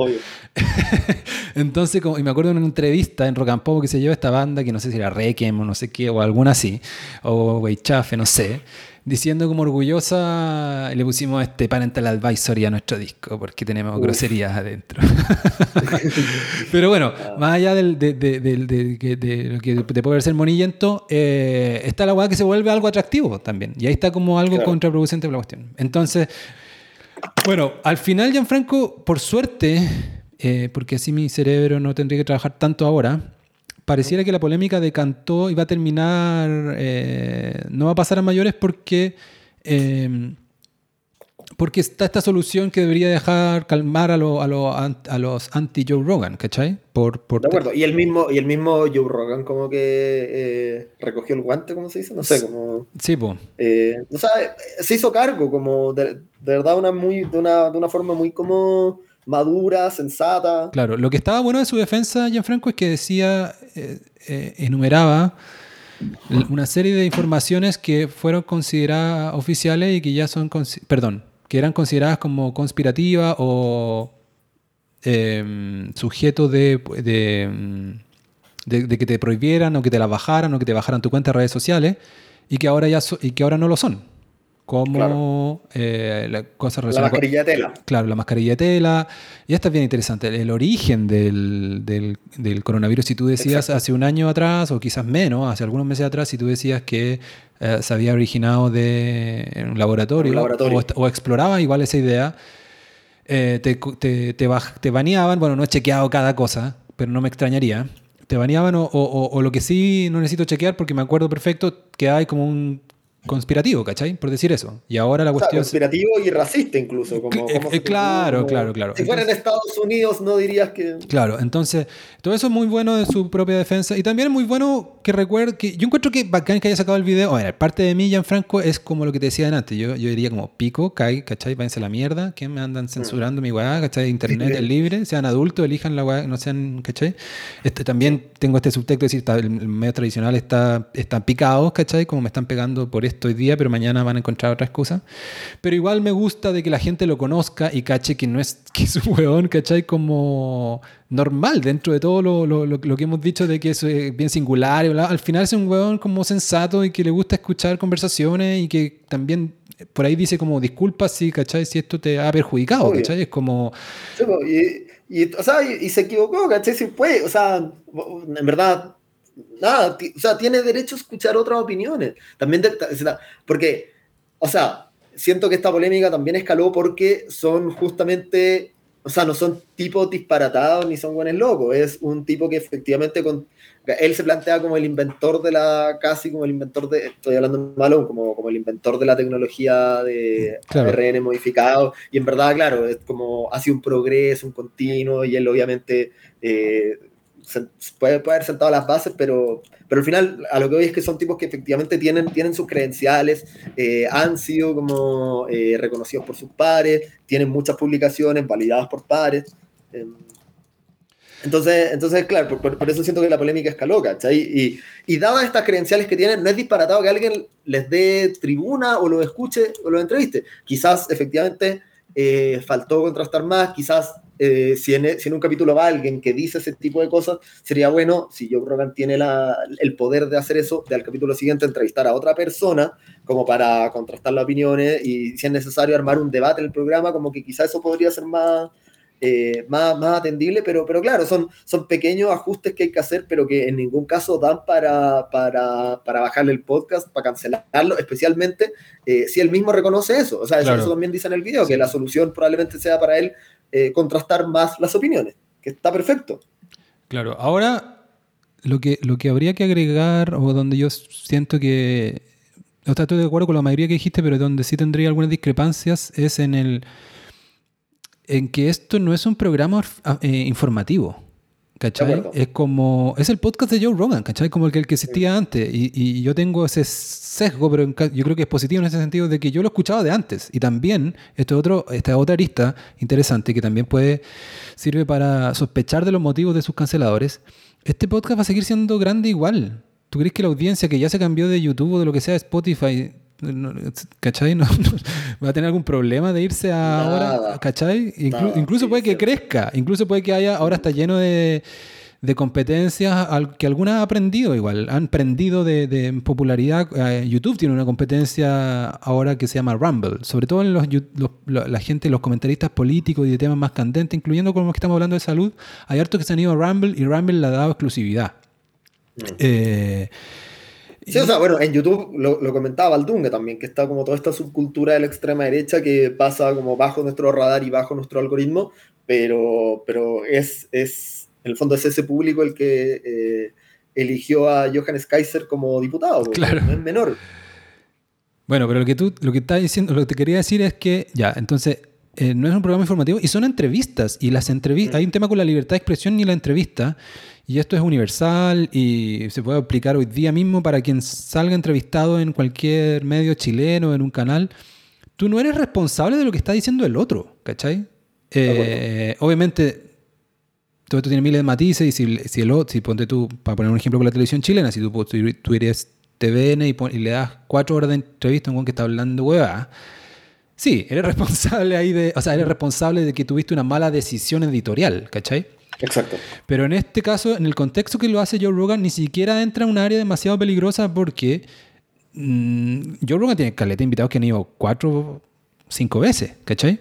Mm. Esto era, ¿cachai? En el contexto de la conversión de COVID, en el contexto de que tiene otros, tiene gente muy mainstream y muy pro vacuna y gente, ¿cachai? Como asesores de Biden o qué sé yo, que ha ido al programa. Y que en verdad yo lo había escuchado siendo que estoy tan de rock en este lado de la polémica, yo, lo había, yo, soy, yo estoy vacunado, ¿cachai? Y soy mm, eh, pro vacuna, no sé si el más pro vacuna del mundo, pero, y, en esta polémica me genera sospecha la weá, ¿cachai? Como que el programa de Malón me lo salté, porque igual, ¿qué me importa? Ya me vacuné, ¿cachai? Ya, ya tomé este, esta decisión. Eh, en mi caso, responsable, entre comillas, porque me leí algunas cosas y porque, ¿cachai? Es como, y asumo los riesgos, ¿cachai?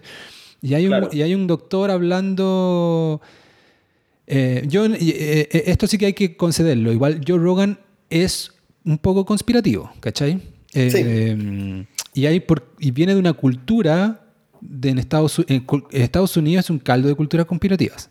Entonces, viene como de ahí y eh, no, es extraño pillar capítulos pasados donde, donde ¿cachai? No sé, los gringos, a mí me da lata esa, esa cultura, ¿cachai? Incluso mm. donde lo único que me dediqué una vez a hacer trabajo como proselitismo era en convencer a algunos amigos, que bueno, gente muy inteligente, más inteligente que yo, pero tenía algunos amigos que creían que las Torres Gemelas las votaron, ¿cachai? Los, perdón, fue un autoatentado de Bush, ¿cachai? Entonces yo como... no me gusta esa cultura, pero sí encuentro desafiante, y esto lo hemos conversado con Gianfranco, o sea, lo he conversado contigo, em, encuentro desafiante cambiar, intentar cambiar la mente de alguien, sobre todo cuando tú ves que esa persona es un, jugador honesto y está buscando la verdad y no la ha visto de, no ha visto las cosas de otra óptica nomás, ¿cachai? Y está como y, ahí y, hay, y, encuentro importante esto porque Joe Rogan al final es así. Entonces yo prefiero alguien equivocado pero con buena actitud que alguien correcto que es un hueón presuntuoso, ¿cachai? Tipo como está lleno en Twitter, ¿cachai? Es como, no sé, este hueón no lo cacho tanto en verdad, pero tengo un Davor Mimisa. Cada weá ah, que, que, postea siento que es como, tiene como una cosa media pedante y presuntuoso y, y por ahí alguna polémica lo vi y me parece sospechosa esa gente, ¿cachai? Yo digo, ¿cachai? Yo prefiero a alguien que esté equivocado, pero sé que va que le falta información nomás y que va a estar abierto. Algunos más duranos que otros, pero en algún momento van a... Y también uno mismo tiene que partir de, lo, de la humildad, pues, si uno... O sea, yo en verdad, Franco y con el ejemplo de las Torres Gemelas, yo estoy abierto a que alguien me diga la Solo que me parece muy improbable, no he visto nada demasiado sólido, más allá que unos, unos pedazos de unos documentales para cachar lo que habían visto a mis amigos que se convencieron de la weá. Eh, ¿Cachai? es como en Sidegeist, ¿no? Como que hay un. Sí, sí, sí, sí, sí. Tengo algunos. Viene. Sí, viene de ahí. Pero, pero nunca vi Sidegeist. ¿Tiene algún atractivo? Eh, o sea, pues como un...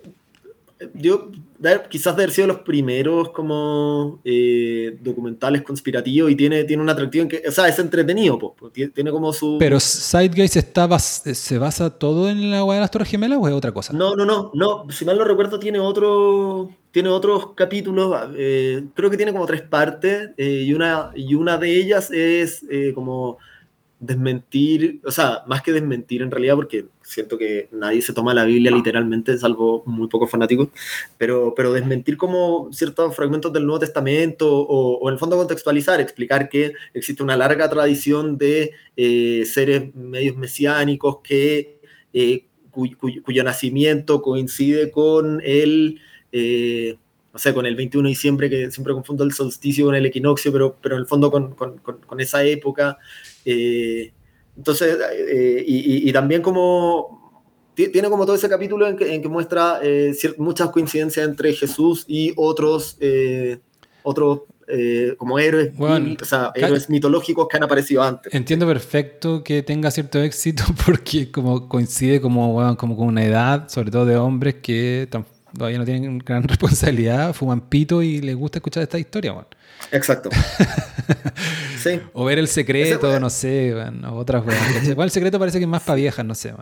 Eh, sí, eh, pero claro, pero no, o sea, es que la, la gracia, o sea, yo igual, eh, o sea, yo soy muy como, o sea, a ver, que, que, que, la, que la Tierra es esférica no tengo ninguna duda. Hay otras teorías conspirativas donde sigo, a ver, ya, te escucho, ¿cachai? Como, si te me vayas a convencer de que la Tierra es plana, no me interesa escucharte, como no, no te, o sea, ahí ya sí, muy creo que no, no, sí, pero, pero por ejemplo, la llegada del hombre a la Luna, como, digo, yo no tengo nada de, de, de, fundamento eh, y mi conocimiento de física se limita a que me iba bien hasta cuarto medio, pero después de eso dejé de tener física y no he vuelto a tener nada de física, pero de repente como igual uno empieza a pensar, ya, pero ¿y cómo llegó o sea, si de acá despegó como en, e, de estas torres gigantes con la propulsión, cómo se estacionó allá y después como logró vencer la inercia de la Luna para volver a la Tierra. Bueno, no sé, como, obviamente hay menos gravedad, por lo tanto, pero, pero no sé, ¿cachai? Como que uno empieza a pensar esas cosas. Uno no debería miedo, uno no, o sea, uno debería, no debería tener ni miedo ni vergüenza de pensar eso, Franco, porque la otra... No, es curiosidad, es curiosidad. Exacto, la otra opción es, ser, es, es, creerte que tenéis dueño de la verdad, como un poco lo que trataba de decir y que dijiste, dijiste con mi misa porque se me ocurrió, pero en verdad ni, ni, ni visto hace un año su, su timeline, quizás se volvió loco, no te cuida, o quizás ahora el resort Teresa Calcuta. Eh, eh, pero, pero esa actitud. Está media cancelada. pero, pero ponte tú, ese, es la actitud, la actitud presuntuosa de que me la, me la sé toda. Y en el caso de Joe Rogan, lo entiendo bien, es parte de su éxito porque el otro lado, en la tele gringa, no sé si, si, si, si alguien no, nunca le, le ha puesto atención al cable gringo. Eh, ya sea CNN o NBC o MSNBC o Fox News, eso, están en guerra un poco, ¿cachai? Están como una cosa súper tribal y es como si a alguien acá le cae mal el matamala porque es, ¿cachai? De tal manera, bueno, allá hay buenos que son el triple así, ¿cachai? Como, Y que están como esto es lo oficial, usted un, ¿cachai? Te saliste de la web oficial y eres un racista y eres un conspirativo, entonces como es desagradable, ¿cachai? Y te empieza a parecer sospechosa la actitud, ¿cachai? Entonces por eso digo, uno no debería tener, y, y no me parece mal tu ejemplo. Ahora, yo creo yo, yo creo en, la, en, el hombre a la luna, como que... no, yo también creo, yo también creo, solo que, me, o sea, digo, cuando empecé a pensar en esto, me, me dieron ganas de ser menos ignorante y averiguar cómo lo hicieron, especialmente con computadores que eh, ahora caben en un pendrive, ¿cachai? Como claro. computadores a mí, máxima. A mí me tocó una vez en un, carrete, en un carrete me tocó un huevón que, eh, que, pensaba que la Tierra era plana. Y estaba seguro. Sí. Y, y me di cuenta que no, no sabía, no, yo no sabía qué decirle, más allá que me dio curiosidad de por qué era así, ¿cachai? Y era un huevón de clase alta, igual fue como hace algunos años atrás, todavía quizás como en la colita de esta época donde uno iba a una casa de alguien que no conocía y porque una amiga te invitaba y habían como huevones, y había como un roommate y este roommate llegó de repente a la mitad de la hueá y era así, y lo, y había empezado a ver YouTube hace una semana antes y estaba convencido. Y casi tenía una... pero ¿y él, llegó a... O sea, como tu amiga lo echó al agua? Porque ¿cómo no, no, no, alguien a decir, oye, yo de la nada, sí, oye, yo creo que... No, porque era como, todas estas, como estos carretes donde era como un departamento igual grande y donde habíamos como unos pocos fumando un cigarro en la terraza. Y había ah, no era una hueá todavía tan tarde, entonces había como, era como conversacional. Entonces había como gente adentro, un grupito acá, y éramos como unos seis afuera, y de repente llegó este tipo, mi amiga estaba adentro quizás, llegó este tipo eh, y se presentó como que era uno de los dueños de casa, y alguien dijo algo, no sé, fue como todo muy natural, y de repente el weón empezó, dijo como, sí, pues, si, la tierra, no, si es plana, pues, ¿cachai? Y es como...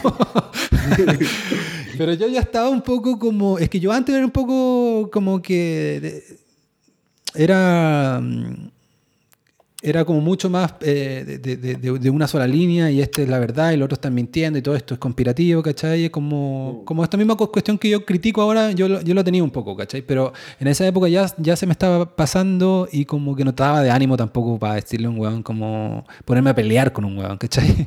Entonces como que... De casa, Claro, y como que practiqué ahí un poco de curiosidad del fenómeno más, cómo se había enterado y quizás algo le dije, cómo no te, no, parece que, ¿cachai? Pero también era, era una y también porque después, quizás después, o qué sé yo, ya por osmosis, ya cacho cuáles son los argumentos. Igual son muy. Mm, son, son malos los argumentos de, de los de lo que creen que la Tierra es plana, ¿cachai? Como. Pero bueno. Eh, pero, pero, pero, pero, ¿sabes qué quiero? Porque ahora como que es fácil desmarcarse de, de las polémicas, pero yo, que tengo buena memoria, eh, recuerdo que en Sobras, la productora de Nicolás López, eh, había un, dibujante que era muy exitoso, que terminó como haciendo, no sé, portadas o entintando para... de esto no me acuerdo, no tampoco tengo tan buena memoria, pero sí, pero sí era Nelson Daniel que llegó como bastante alto en eh, la industria del cómic, a nivel internacional incluso. Y Nelson Daniel tuvo un hijo que, que o sea, lo vacunaron como las típicas vacunas de la, de la preinfancia y eh, desarrolló autismo. Eh, y obviamente en esa época él empezó a averiguar y, eh, y en el fondo hizo, hizo incluso un cómic que se llama Luca, creo, como no sé si con C o con K o con doble C, pero se llama Luca y cuenta un poco la historia de, de, este hijo. Y Nelson Daniel, en esa época, te estoy hablando de, no sé, serán 15 años atrás, de verdad no, no, no recuerdo, no recuerdo hace cuánto fue, pero Nelson Daniel en esa época ya empezó como a, cuestionar el timerosal, creo que es lo que acusan los antivacunas que le echan a las vacunas y que tiene mercurio y que puede provocar autismo. Eh, y gente que tiempo después eh, como que cuestiona todas estas teorías conspirativas como pucha, alguien me de echarlo al agua porque ahora, ahora me, cae bien, lo, encuentro un tipo muy culto. Francisco Ortega. Francisco Ortega, que eh, en, en, algún momento dijo, tuiteó algo, y lo tuiteó incluso como, oye, yo, pucha, yo no sé qué opinar de las vacunas, solo sé que veo al hijo de Nelson Daniel y como, ay, ¿cachai? Entonces, como, claro, ahora que ya ha pasado todo esto y que las vacunas probablemente fueron un tema muy de moda el 2020, es bastante fácil desmarcarse del antivacunismo. Pero había gente inteligente que eh, igual se compró esto, ¿cachai? Sí, no, pero sí. Igual yo, yo, recuerdo, pero si yo, yo trabajando en, en prensa, tenía... ¿Ya? habían colegas incluso, o, gente. Es que pasa que se volvió. Eh, un tiempo estuvo casi como que de moda y era como parte del sí, era como, parte del pack eh, de, cierta demographics que era como así como había gente que empezó a ser como orgánico llevaba su, al jardín infantil chapo o similar o no sé qué cosa al niño y empezó mm, eh, a, tomar jugos verdes y qué sé yo. Parte del pack era como, oye, bueno, nos ponen, desde chicos nos ponen 30 vacunas, no es necesario, ¿cachai? Y alguna gente más extrema que otra, otros como...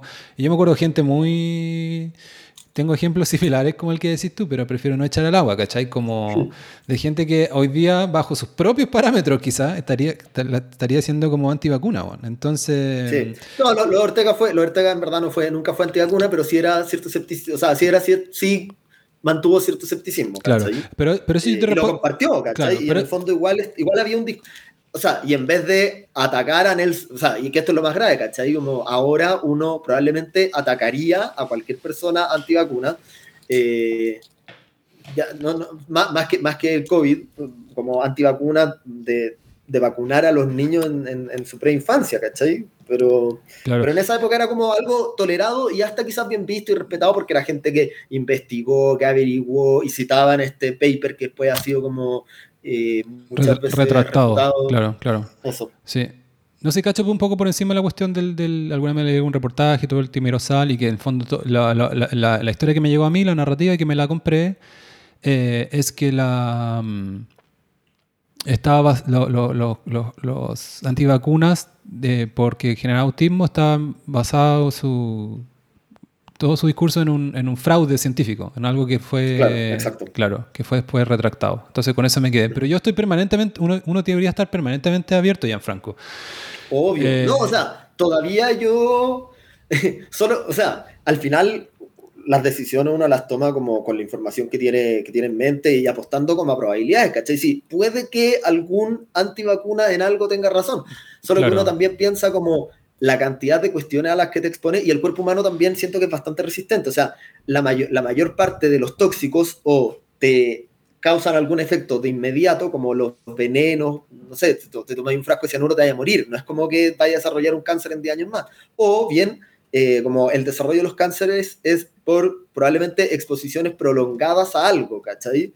Eh, es muy raro un compuesto que en una dosis tan pequeña eh, te pueda generar algún daño que se vaya a ver en el largo plazo, ¿cachai? Y, y, en el fondo esa es mi apuesta cuando yo me vacuno, sin ser como ni experto en química, ni en biología, ni entender nada de la mecánica que está detrás de la vacuna, especialmente la vacuna con ARN modificado, que también es algo bien nuevo. Sí, no, estoy contigo, yo, yo creo que... que que hay que mantener eh, ser humilde, eh, mantener una mente abierta. Ahora mm, también hay que ser eh, responsable y activo. Y ponte tú, hay gente que es muy extrema y que, no sé, pues no, no, quiere ninguna vacuna y que genera, ¿cachai? Como vacunas contra el polio o cuestiones que están, ya llevan mucho tiempo y es muy improbable que, que, que que, generen algo mal, algo salvo que efecto positivo, ¿cachai? Y como mayor eh, eh, eh, casi como que le debemos un poco la, la, sobrevivencia de buena parte de la población, ¿cachai?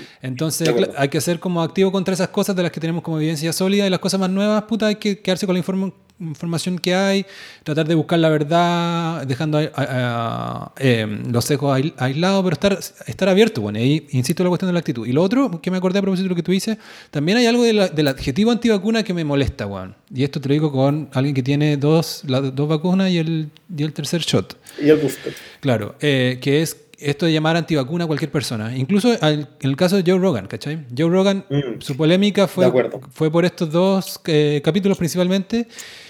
Y mucha gente le dice derechamente vacuna porque el tipo no está vacunado, pero el tipo tuvo COVID, ¿cachai? Ah. Y, y, en, y, se trató el COVID y también mucha gente, muchos reportajes o, notitas cortas que salían le echaban la culpa, o sea, le ponían como parte de esto mismo, supuestamente antivacuna de él, era que se había tratado con un, con un cóctel de diferentes cosas. Y entre esas... Uno de esos era como un medicamento para un medicamento para caballos, ¿no? no, bueno, qué bueno que, qué, bueno que dijiste. O sea, eso, los rumores. Claro, no, qué bueno que dijiste eso porque eso ahí te muestra en verdad como lo, lo, lo, roto que está como el, el mainstream media en, Estados Unidos, bueno, en verdad, porque uno de los remedios que se tomó él fue eh, ivermectina, ivermectin, ¿ya? Y él mismo lo mencionó en un video porque tiene todos estos fans y hace su podcast y anima a la UFC, todo eso. Entonces, un video en Instagram similar como el que viste tú, hace un año atrás, decía como, bueno, me enfermé, no sé qué cosa, me dio COVID, pero eh, y le tiramos, dice, le tiré el Kitchen, kitchen sink encima, como una expresión que aprendí ahí que lo gringo significaba que tirarle todo lo posible, ¿cachai? Entonces, eh, había tomado, entre otras cosas, eh, anticuerpos monoclonales, que es lo que, lo que trató a Trump también cuando tuvo... Que parece que es la weá, parece que es como lo más efectivo. Ahora está como, es, más caro, es difícil, no sé qué. Y, tenía, entre otras cosas, ivermectina. Y otras cosas que mencionó por ahí, y, y que no me parece, en estas cosas, cuando no se sabe, como es algo tan nuevo, los médicos incluso, bueno, y él todo eso se lo había recetado a un médico, ¿cachai? Mm. Te prueban, pues, ¿cachai? Tienen que probar y alguna de esas cosas va a funcionar, ¿cachai? Y obviamente no andan probando con algo que tenga un efecto secundario terrible o que te pueda hacer otra cosa. Entonces todo eso era relativamente seguro. Y la, IV, y, y la ivermectina justo en el momento que se lo tomó estaba siendo como objeto de mucha polémica porque habían salido unos estudios que servía, ¿cachai? Como en algunas partes del mundo, eh, en Argentina y no sé dónde más habían hecho como algunos ensayos clínicos o estudios Eh, ensayos clínicos, no sé, quizás estudios nomás, ¿cachai? Eh, y había mostrado como que, que, tenía, servía como, como tratamiento, que esa es otra cuestión que el COVID ha sido bien curioso, igual que no tenemos tratamiento, ¿cachai? Que ha sido como toda la estrategia como a la vacuna y el tratamiento, mucha gente igual yo siento que tiene un punto cuando dice, bueno, iba al servicio de urgencia o al doctor y es como, estoy, ya andate para la casa, si te, mala, si te, si te cuesta respirar, vuelve. Como no quedar con ningún remedio, igual es como, ¿cachai? Te sentís como a la deriva un poco. Entonces, obvio que la gente empezó y otros médicos, ¿cachai? Como médicos empezaron a, puta, lo que siempre han hecho, ¿cachai? Como recetarte cosas, ¿cachai? O sea, bueno, de hecho, acá voy a hacer un paréntesis como en mi, en mi calidad de enfermo crónico. Eh, ahora soy, enfermo crónico. No sé si comentaba esto antes en el podcast, como que tengo cefalea en racimo en remisión. Sí, sí, recuerdo si lo, comenté al aire o no. Ah, bueno. Que, que, claro, ahí también comentaba, quizá, quizá incluso fue a propósito de algo muy parecido, pero eh, los tratamientos para la cefalea en racimo, bueno, uno es eh, inhalar oxígeno al 100%, pero, pero para hacer entrar estas crisis en remisión, eh, lo, que, lo que más funciona es perapamilo, y el perapamilo es un medicamento como para la presión arterial, em, y, eh, y, en el fondo el, tratamiento como, como, una posible respuesta para hacer entrar en remisión las crisis de cefalea en racimo se descubrió como un segundo uso y está lleno de medicamentos para algo que tienen un segundo uso y esos segundos usos lo descubren en función de lo que están haciendo ahora con el COVID. Entonces, claro, eh, no, o sea, obviamente la, medicina, la medicina actual es muy, muy, o sea, hay, hay método científico detrás, pero para, en el fondo, parte del método científico obviamente también implica probar. Sí, no, totalmente, y se sigue haciendo hasta el día de hoy, Juan. Y la, la, sí, la medicina no... Eh, tiene ciencia, pero tiene, tiene un montón de... Bueno, y esto es parte de la ciencia. Hay, hay muchas cosas que son un enigma, pero funcionan. Exacto. ¿Cachai? Como hay muchos...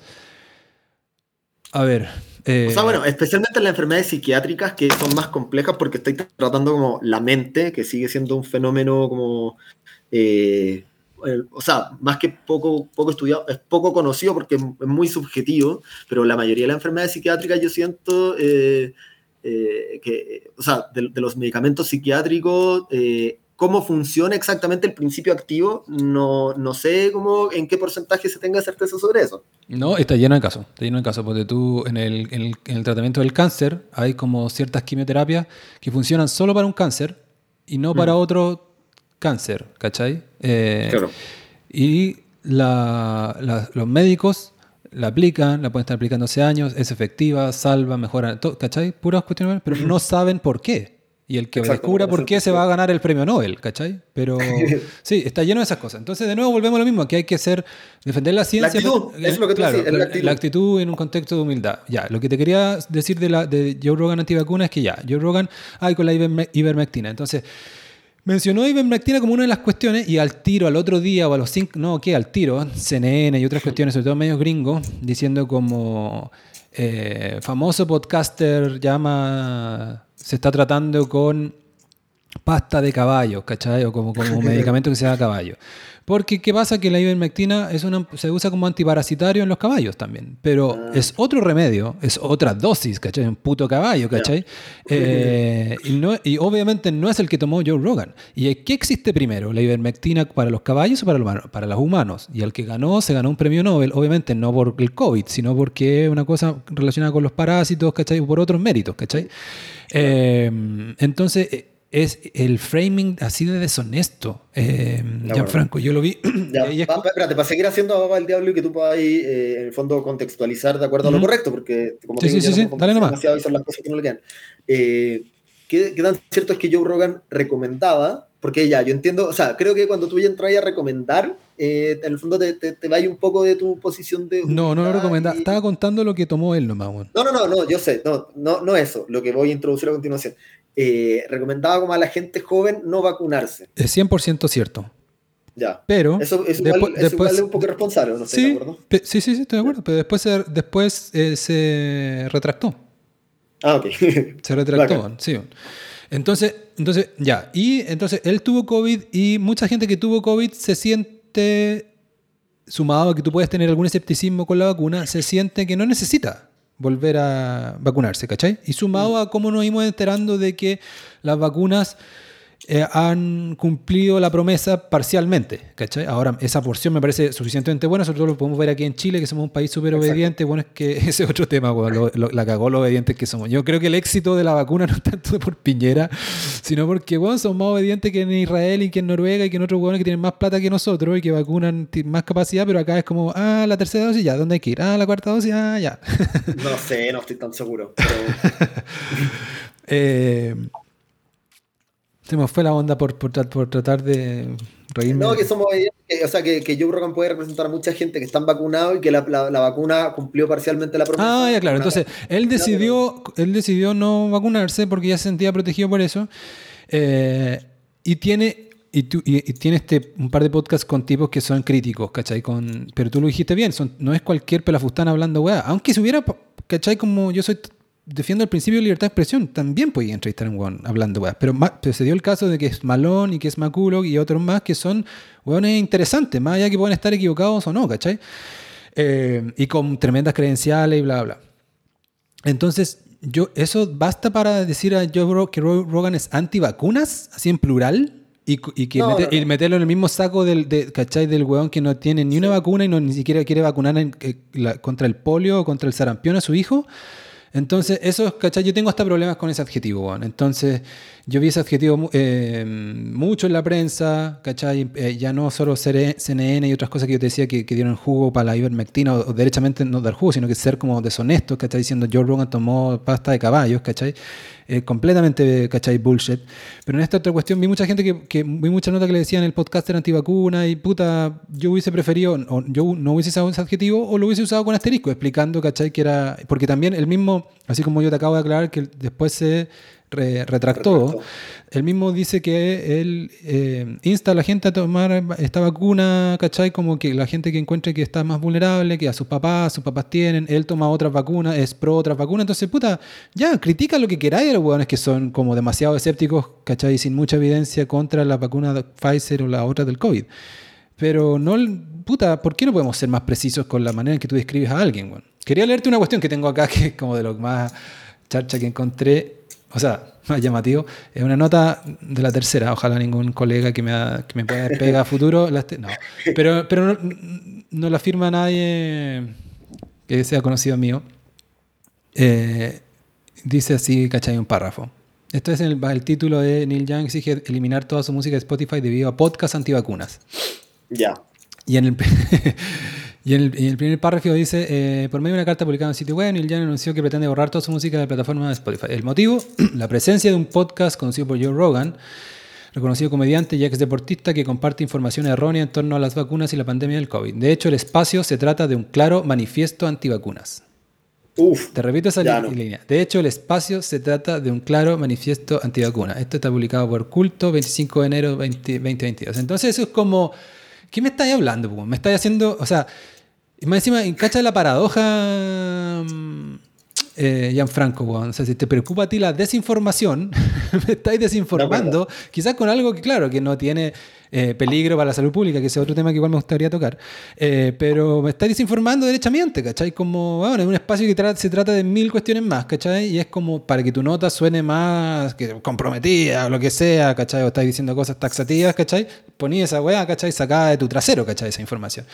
Entonces, bueno. Además, perdón, además es como súper innecesario, o sea, como que es un juicio demasiado categórico e innecesario en el contexto de la nota, como que se podría haber quedado con el principio, ¿no? Obvio, obvio. Porque necesita redondear la idea con algo que Claro, sí, y me parece, sí. Entonces, en este igual estoy dando como un, un, ejemplo de lo más malo, ya te conté el de página 12. Sí, estamos, haciendo cherry picking. No, no, no, eh, no, pero siento que estoy representando igual, ¿cachai? Este es como el peor exponente de algo que vi en general. El país también le vi unas malas notas. Curiosamente, en el New York Times no la tengo acá, no la puedo citar así exactamente, pero vi una nota súper buena como cuando la política, la, perdón, la polémica ya unos días y que decía, cada vez que se refería a Rogan decía acusado de ser antivacunas o, ah, o, de tal cosa. entonces, Puta, yo casi que prefiero ya ese periodismo, weón. ¿Cachai? Como que alguien me diga información nomás. Tal persona fue acusada de, ¿cachai? Como menos estridente. Dame la información. Déjame a mí ver si algo es impresentable o es, ¿cachai? O no sé qué, ¿cachai? O déjame a mí poner los adjetivos. Lo otro que, que es importante, Gianfranco, medio para ir cerrando ya este, este tema, es que una de las razones de por qué, bueno, es otra cosa de que, que, que vi que me, con decepción también de la prensa, no solo una actitud así injusta con Rogan, sino como una actitud un poco apañando a Neil Young, ¿cachai? Como de medio pro censura, que en general yo no la entiendo y menos la entiendo cuando viene como de la prensa, como poniendo como a Neil Young como una suerte de héroe, lo que es medio ridículo, ¿cachai? Porque tiene mil ramificaciones y Neil Young, claro, las otras plataformas no son precisamente las más limpias. Siempre te va a encontrar al es medio ridículo esto de darle un ultimátum a una plataforma porque tú sientes que es, que, que es tan terrible que no puedes compartir, ¿cachai? La, plataforma con otro, ¿cachai? Es como, la analogía que yo te pongo es como que pondría, es como, Spotify es como una librería, ¿cachai? Entonces tú, Gianfranco, acabas de editar tu libro y lo vas a retirar porque la librería vende...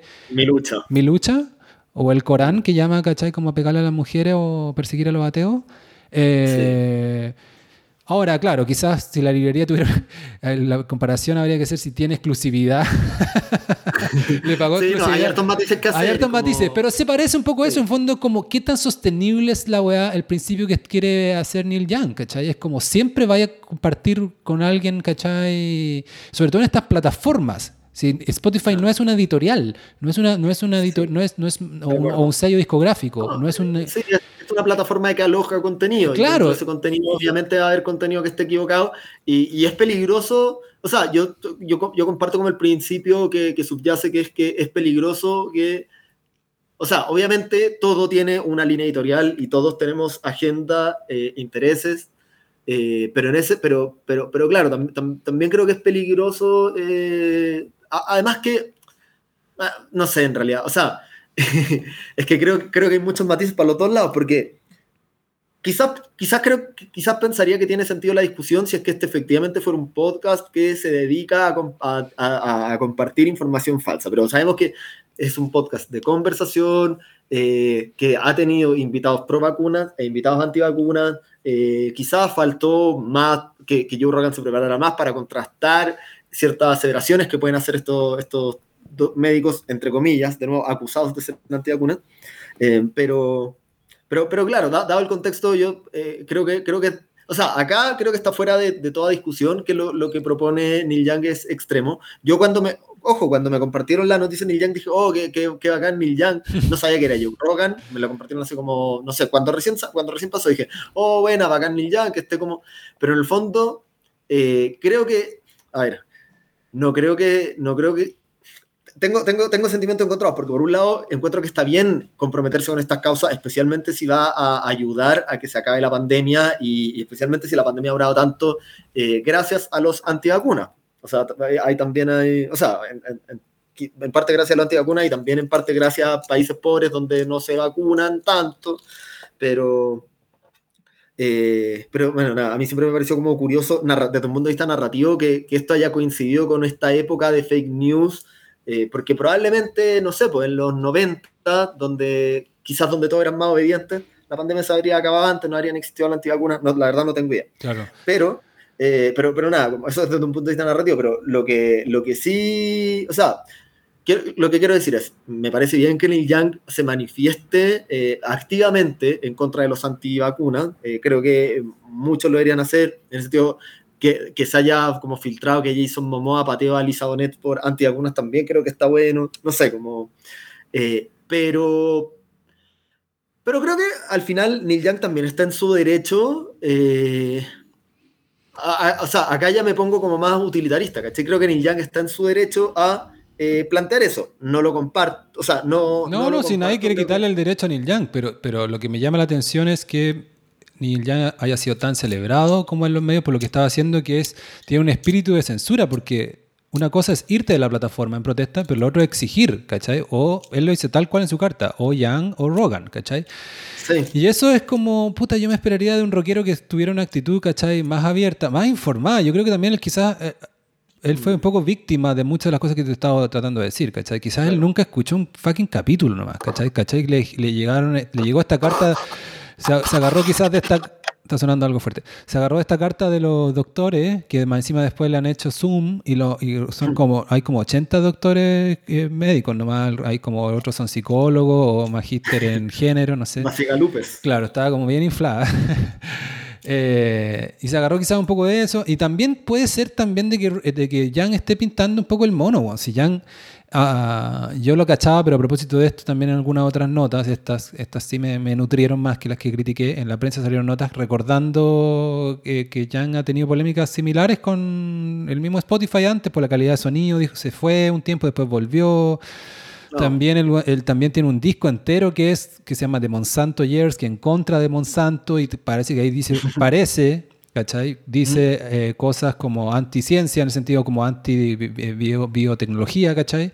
Eh, Entonces también tiene, tampoco es como, no, no es un, no también es como, no sé, entonces Sí, obvio. está la- sí, también, tam- o sea, también, también tiene su propio interés cuando, cuando- O sea, evidentemente tiene, tiene un interés porque lo escuchen más. Claro, Claro. ya no lo reproducen en Spotify, pero, pero de repente como que... Claro. más- o sea, vuelve a estar su nombre en la prensa y Sí, eso A todo caso lo recomiendo, la ¿ah? plataforma que sea. Yo lo encuentro súper bueno. Me, me- me- es de estos Sí, me pasa con, me pasa como con. Tiene una voz tan particular que igual después de un tiempo me termina pateando la voz. Como me pasa con los Beach Boys. igual, Como que me gustan las canciones, pero también las voces así como medias chillonas y todo eso. No la puedo escuchar tres días seguidos. Pero bueno, eh, a propósito de algo que dices, que algo que quiero comentar también, de que bajo esto, y también vi como algunos, me tocó discutir como con algunos amigos de WhatsApp, está esta idea de que hay, supuestamente la gente en general es pro libertad de expresión, pero eh, hacen esta excepción con esta información por un como peligro de la salud pública, ¿ya? Yo soy como que no hago excepción con esta cuestión, pero si le, ha- Mm. si le hacemos... eh, si nos vamos a este caso de peligro de salud pública, en este caso particular, ¿cachai? Porque también puede haber, estoy abierto a que, hayan, a que haya cuestiones más burdas o más claras, si hay alguien diciendo, ¿cachai? Como tomen cloro, ¿cachai? En un podcast Claro. hiper, hiper escuchado, obviamente que concedería el punto, ¿cachai?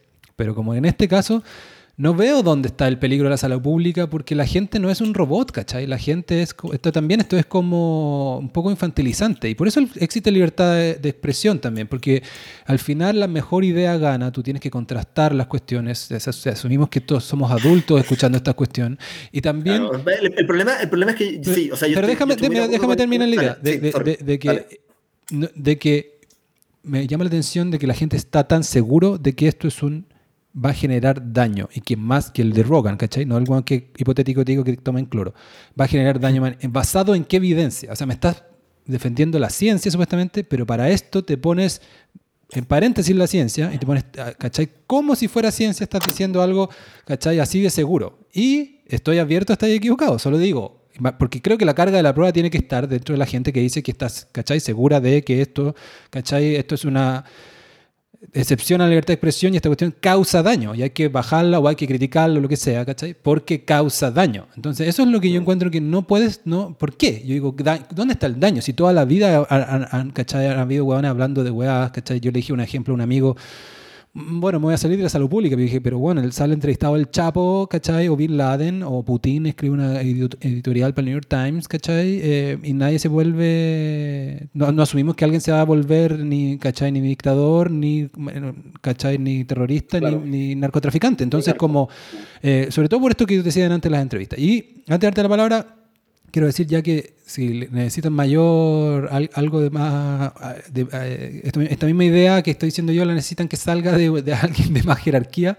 Hay una nota interesante antes de la polémica de Rogan, un poquito antes me parece, o quizás justo, pero creo que debe haber sido a propósito en general de este tema, de un comunicado de la Royal Society de Londres, que es como la sociedad científica la más antigua parece. Eh, dice que se titula, si lo pueden encontrar, Royal Society Cautions Against Censorship of Scientific Misinformation Online. Y él dice lo mismo que estoy diciendo yo de manera más elegante, ¿cachai? Como más respaldada. Bueno. Y en algún párrafo dice lo siguiente. Vamos, Google Translate me va a ayudar para aquí, para nosotros. Ya, dice, el informe dice, eh, eh, en este comunicado ellos presentan un informe, ¿ya? El informe dice que hay poca evidencia de que los llamados a las principales plataformas para eliminar el contenido ofensivo limitarán los daños de la desinformación científica y advierte que tales medidas podrían incluso llevarla a rincones de Internet más difíciles de abordar y exacerbar los sentimientos de desconfianza en las autoridades. ¿Cachai? Eso. Eso. Tiene, tiene harto sentido. Claro. Sí. Eh, no, bueno, bueno, o sea, encuentro súper súper interesante y súper rescatable el, último punto que haces como eh, respecto a qué evidencia hay que esto... Claro, de que esté hace tan seguro como...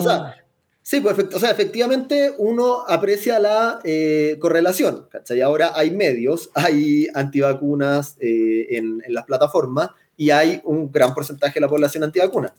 Pero, pero es una correlación, pues no está establecida la causalidad y tampoco, y tampoco, está, y tampoco está demostrado que el, el, el efecto que sería la censura no va a permitir, porque, o sea, no, creo, o sea, eh, me, me, pareció muy lucio lo que dijiste antes, pero, pero creo que no habéis mencionado el punto de la, de la Royal Society, de que es cierto, mientras estén estas plataformas mainstream, uno puede identificar esos capítulos y el New York Times o los medios, eh, o sea, digo, no como medios más tradicionales, pueden hacerse cargo y cuestionar, ojalá cuestionar sin eh, desinformar, pero, pero pueden cuestionar en el fondo el contenido de esto. Pero una vez que, quiero que, que, siento que es lo que, o sea, acá vuelvo un poco atrás, como es lo que pasó con Johannes Kaiser, ¿cachai?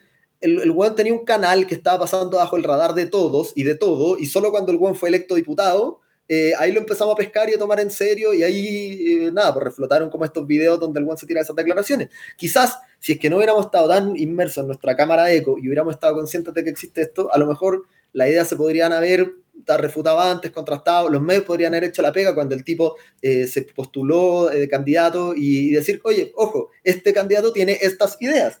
Es como lo, lo que uno esperaría, ¿no? No cuando ya el eh, salió elegido diputado y, ya es demasiado tarde. Va a venir invitado al aplauso. No, mentira. Oye, pasé. Pa... O sea, yo, yo creo que podría ser un invitado. O sea, bueno, seguro va a ser un invitado divertido. Aparte, no sé si viste el tweet donde tiraba su currículum como. No, yo lo encuentro, sí, yo no lo encuentro ya muy interesante, así no. O sea, pero, no, o sea, pero, o sea, para entrevistarlo me da lata, me da lata. No pero como un espécimen, así como. Sí, pues claro, claro, como desde ese, desde ese. Es como una curiosidad. Claro, como una curiosidad. Pero también yo. Y en el fondo, y en el fondo quizás también como, ya, a ver, de verdad, o sea, ya sácate del personaje, acá, acá está en un podcast como donde tratamos de conversar, de intercambiar ideas, sácate del personaje el weón que tiene que ser como eh, polémico, incendiario y, y, en el fondo, o sea, acá, acá no estáis entre wokes, así que nadie te va, como que nadie te va a pescar más porque digáis comentarios polémicos, como ya, ¿qué es lo que pensáis en serio? Como que creo que eso podría ser interesante. Sí, hay, ah, bueno, ahí hay dos, yo veo dos opciones de gente como él. Una que se suelta y empieza a hablar weá más brígida, creyendo que está como en un safe space, ¿cachai? Y es como, y terribles y como anacrónicas, ¿cachai? Como que fuera como una versión semi-nueva, porque tampoco es tan joven, del, tax, del clásico taxista pinochetista, ¿cachai? Mm, sí. Y más encima revista cultural, racial y qué sé yo. Esa gente que efectivamente antes existía, ahora es más como difícil encontrar, que te decir como, oh, muy morena esa mina, ¿cachai? O muy, o qué sé yo, ¿cachai? Pinochet faltó, le faltó más mano dura, ¿cachai? Claro. quizás que es, o quizás es un weón más normal y que... Que se armó un personaje para claro, llegar al poder. ¿no? Pero no sé, weón. Eh, o sea, sí, es interesante como verlo microscópicamente y como personaje, pero en el fondo, o al menos la manera en que hemos planteado este podcast, yo no, te, no sé, igual, no, no te, es como un espíritu de conversar y de, ¿cachai? De llegar a algún lugar y con él no sé si, pero bueno, puede ser. pero, pero a lo mejor puede ser tu puerta de entrada hacia los centennials. es que otra, otra es que para qué eh, Kaiser es, es, buena carne, por decirlo así, para, para la entrevista Gotcha para la weá más CNN y otros buenos que lo quieren hacer mierda. Y para eso da como todo un material también. Pero yo tampoco soy de ese espíritu, entonces. No, y, o sea, la verdad a mí tampoco me gusta y me incomoda. Como. O sea, yo, yo por poner un ejemplo, como a, a Social le tengo harto cariño. No sé si te acordás de Ignacio Social, sí, grabamos sí, sí. un par de cosas juntos. Eh, pero él en algún momento tenía el frente fracasado, donde iba y se burlaba de eh, personas en los actos de Pinochet. Y ahí yo también se lo comenté, como que me provocaba algo en la guata. Sentía que era como hacer leña del árbol caído, ¿cachai? Como eh, siento que es un like fácil, que es como popularidad muy fácil. Eh, creo que hay más valentía y más coraje no en enfrentar a, no en enfrentarlo a ellos, sino en enfrentar como a ahora a, lo, a los seguidores irracionales de Boric, ¿cachai? Digo, no sé. Oye, creo eh, que adelante.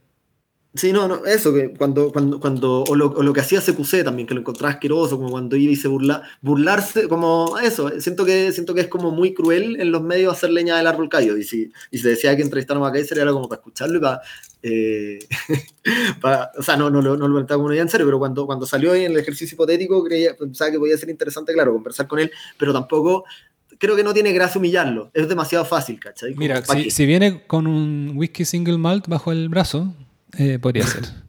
Oye, para empalmarlo con el epílogo, que vamos a hablar de algunas cosas, eh, quiero mencionar de que yo no he escuchado los capítulos de, de Rogan de los polémicos, pero ya me están dando ganas. Mm. El, ¿Te acuerdas que yo dije que la audiencia promedio que calculaban 11 millones? 11 millones, el de Maculo, perdón, el de Malón lo han escuchado 40 millones de personas. Ah, concha. Claro, entonces, y, ahora quizás va a seguir subiendo con toda esta polémica. Pero ¿qué es lo que quiero decir? Es que eh, quiero insistir en esta idea de estar abierto y sobre todo abierto con gente que pareciera que, es como, que, está en el ámbito científico nomás, pero está diciendo algo diferente. Probablemente Malón, creo yo, está, va, va a estar equivocado, ¿cachai? Y algunos signos, pese a que no vi su programa, he visto de que el tipo igual le gusta las cámaras y le gusta, ¿cachai? Como mostrarse un poquito como héroe de esto, ¿cachai? Entonces, puede ser de que esté equivocado. yo, también leí, leí, un, hoy día está como cuando vi el video de Rogan, vi un artículo, eh, no, no, sé si lo, no sé si lo voy a poder encontrar tan fácil, pero, pero claro, como que lo plantean como un tipo que eh, sentía que no había tenido el reconocimiento que merecía por su aporte al desarrollo de la vacuna RNM, entonces que esta era como su forma de, nada, pues su forma de eh, como volver a tener algo de visibilidad en los medios. Puede ser, eh, Y al final, claro, uno, también tiene que conocer la gente y entender su agenda y lo que está detrás. Claro, pero bueno, me acordé de él, de su caso, pese a que no, aún no veo el capítulo, porque estuve viendo un documental, todavía lo estoy viendo, voy como en la mitad de seis partes que, se, que es sobre el cáncer. Y se llama eh, Cancer, the Emperor of All Maladies, ¿ya? Y está basado en un libro que se llama igual, que hace como el 2014 de un doctor que se llama eh, Siddhartha algo más. Me quedó grabado el nombre de Siddhartha. Pero que, y, aparte el doctor aparece mucho en el documental, es como, como documental, no tiene nada así como demasiado innovador, ¿cachai? Como estos documentales de Fidox y nada así. Es como, es producido por Ken Burns, que es como un que le pone su firma como productora, un montón de documentales como muy canónicos, muy oficiales sobre temas. Pero, pero súper bueno como información, es un poco dramático, no es como quizás lo estoy recomendando en una mala temporada, no es como para llegar de la playa y...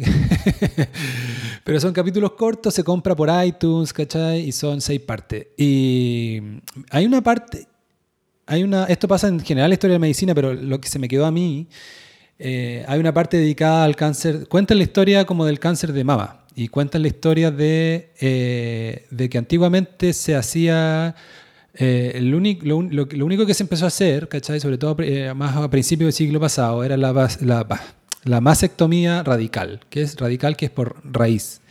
Pero radical es también porque es terrible, porque la, le pierden, pierden todo el, una mujer pierde todo el seno donde encuentran un tumor, y antiguamente era una cuestión que perdía incluso los músculos y, y, y más cosas adyacentes, porque se creía de que el tumor avanzaba como una mancha. Y y ese fue, y me acordé también de la serie de Nick, no sé si tú la viste, Gianfranco. ¿Ya? ¿Cuál? ¿Cachai? De Nick con K. Como ah, K antes de la N. Pensé, pensé, que me estaba diciendo la serie de Nick, como no, no, no. De, e, de, un tal Nick. No, no, que no, no, la, no la vi. Bueno, eh, la dirige Soderbergh, fueron dos temporadas en Cinemax, que es, son hijos de HBO, entonces ahora está en HBO.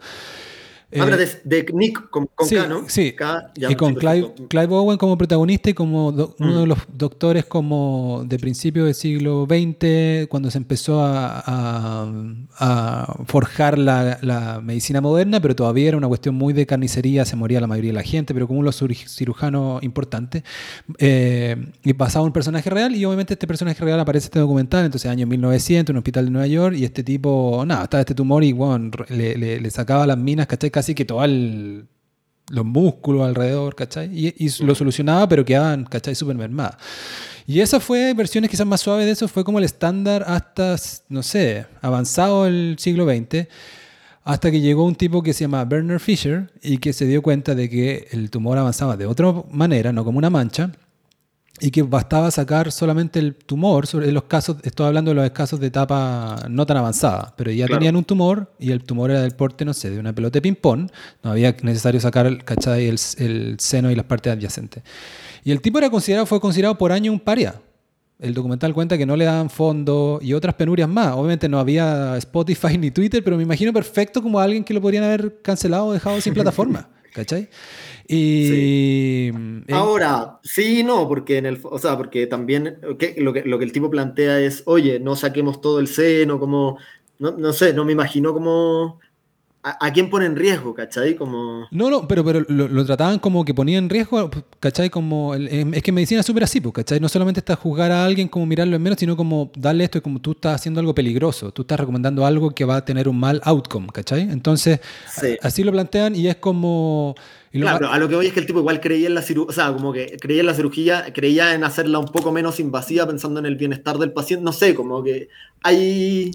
Claro, pero te doy, o sea, yo creo que ya, pero, entiendo, ya se entiende por qué estoy diciendo. el sentido va por ahí. Claro, y quizás hay otro mejor ejemplo de la historia de la ciencia, pero lo tengo fresco por este documental. Y bueno, eh, eh, ningún spoiler, ya se entiende para dónde va la historia. El tipo termina siendo reivindicado porque su, donde logró hacer sus cuestiones eh, se dieron cuenta de que tenía el mismo outcome que los tipos que sacaban en la teta entera. Eh, y, reivindicadísimo, los otros con el rabo entre las piernas, los otros médicos de otros centros, ¿cachai? Tuvieron que sumarse a su cuestión y hoy día es, el estándar, ¿cachai? Bernard Fisher, ¿cachai? Entonces, bueno, ahí aprovecho de recomendar eso. Mm, el, documental en general, ¿cachai? Pese a, la advertencia que te dije que era como más dramático, pero está bueno como, también como historia de la medicina moderna, porque el cáncer es como una de las grandes empresas igual de la, de la medicina del último año. Eh, te pimponeo a ti y después te sigo con otras cosas de algo que hayas visto.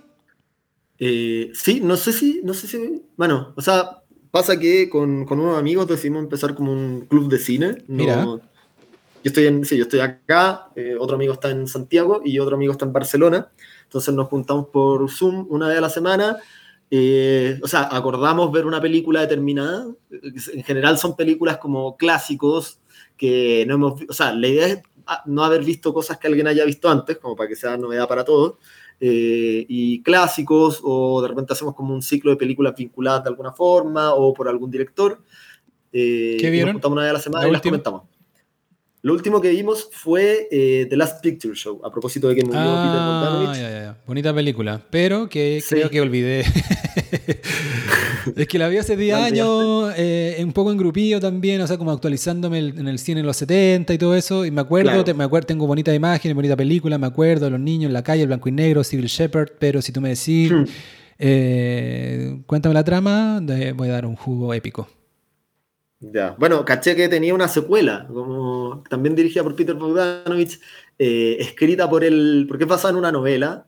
Eh, y, eh, la, secuela a color me, dio como, no sé, y, como, y es como el 90, ¿no? Como Jeff Bridges ya está, bueno, Jeff Bridges, eh, Civil Shepard repiten, y ya están como muy adultos. no, pero ni tenía idea. Pero cuéntanos un poco, yo recuerdo que era un coming of age, pero si, si me podéis decir la carátula, ¿qué, ¿qué, pondrías tú en la carátula de atrás? Chuda. Eh... te, la puse, muy difícil porque te la tomaste literal, pero me refiero. No, me refiero. Recuérdame de qué se trata. Sí, es como, claro, es, la, es, un coming of age sobre eh, un grupo, o sea, más que un grupo, son dos amigos, Jeff Bridges y otro, eh, y su relación es como con las mujeres, con el despertar sexual, eh, está, de, está de fondo también la, la guerra de, de, Corea, entonces eh, está, como el, está presente la posibilidad de irse, de irse a la guerra. Eh, la película es de los 70, pero está ambientada en los 50.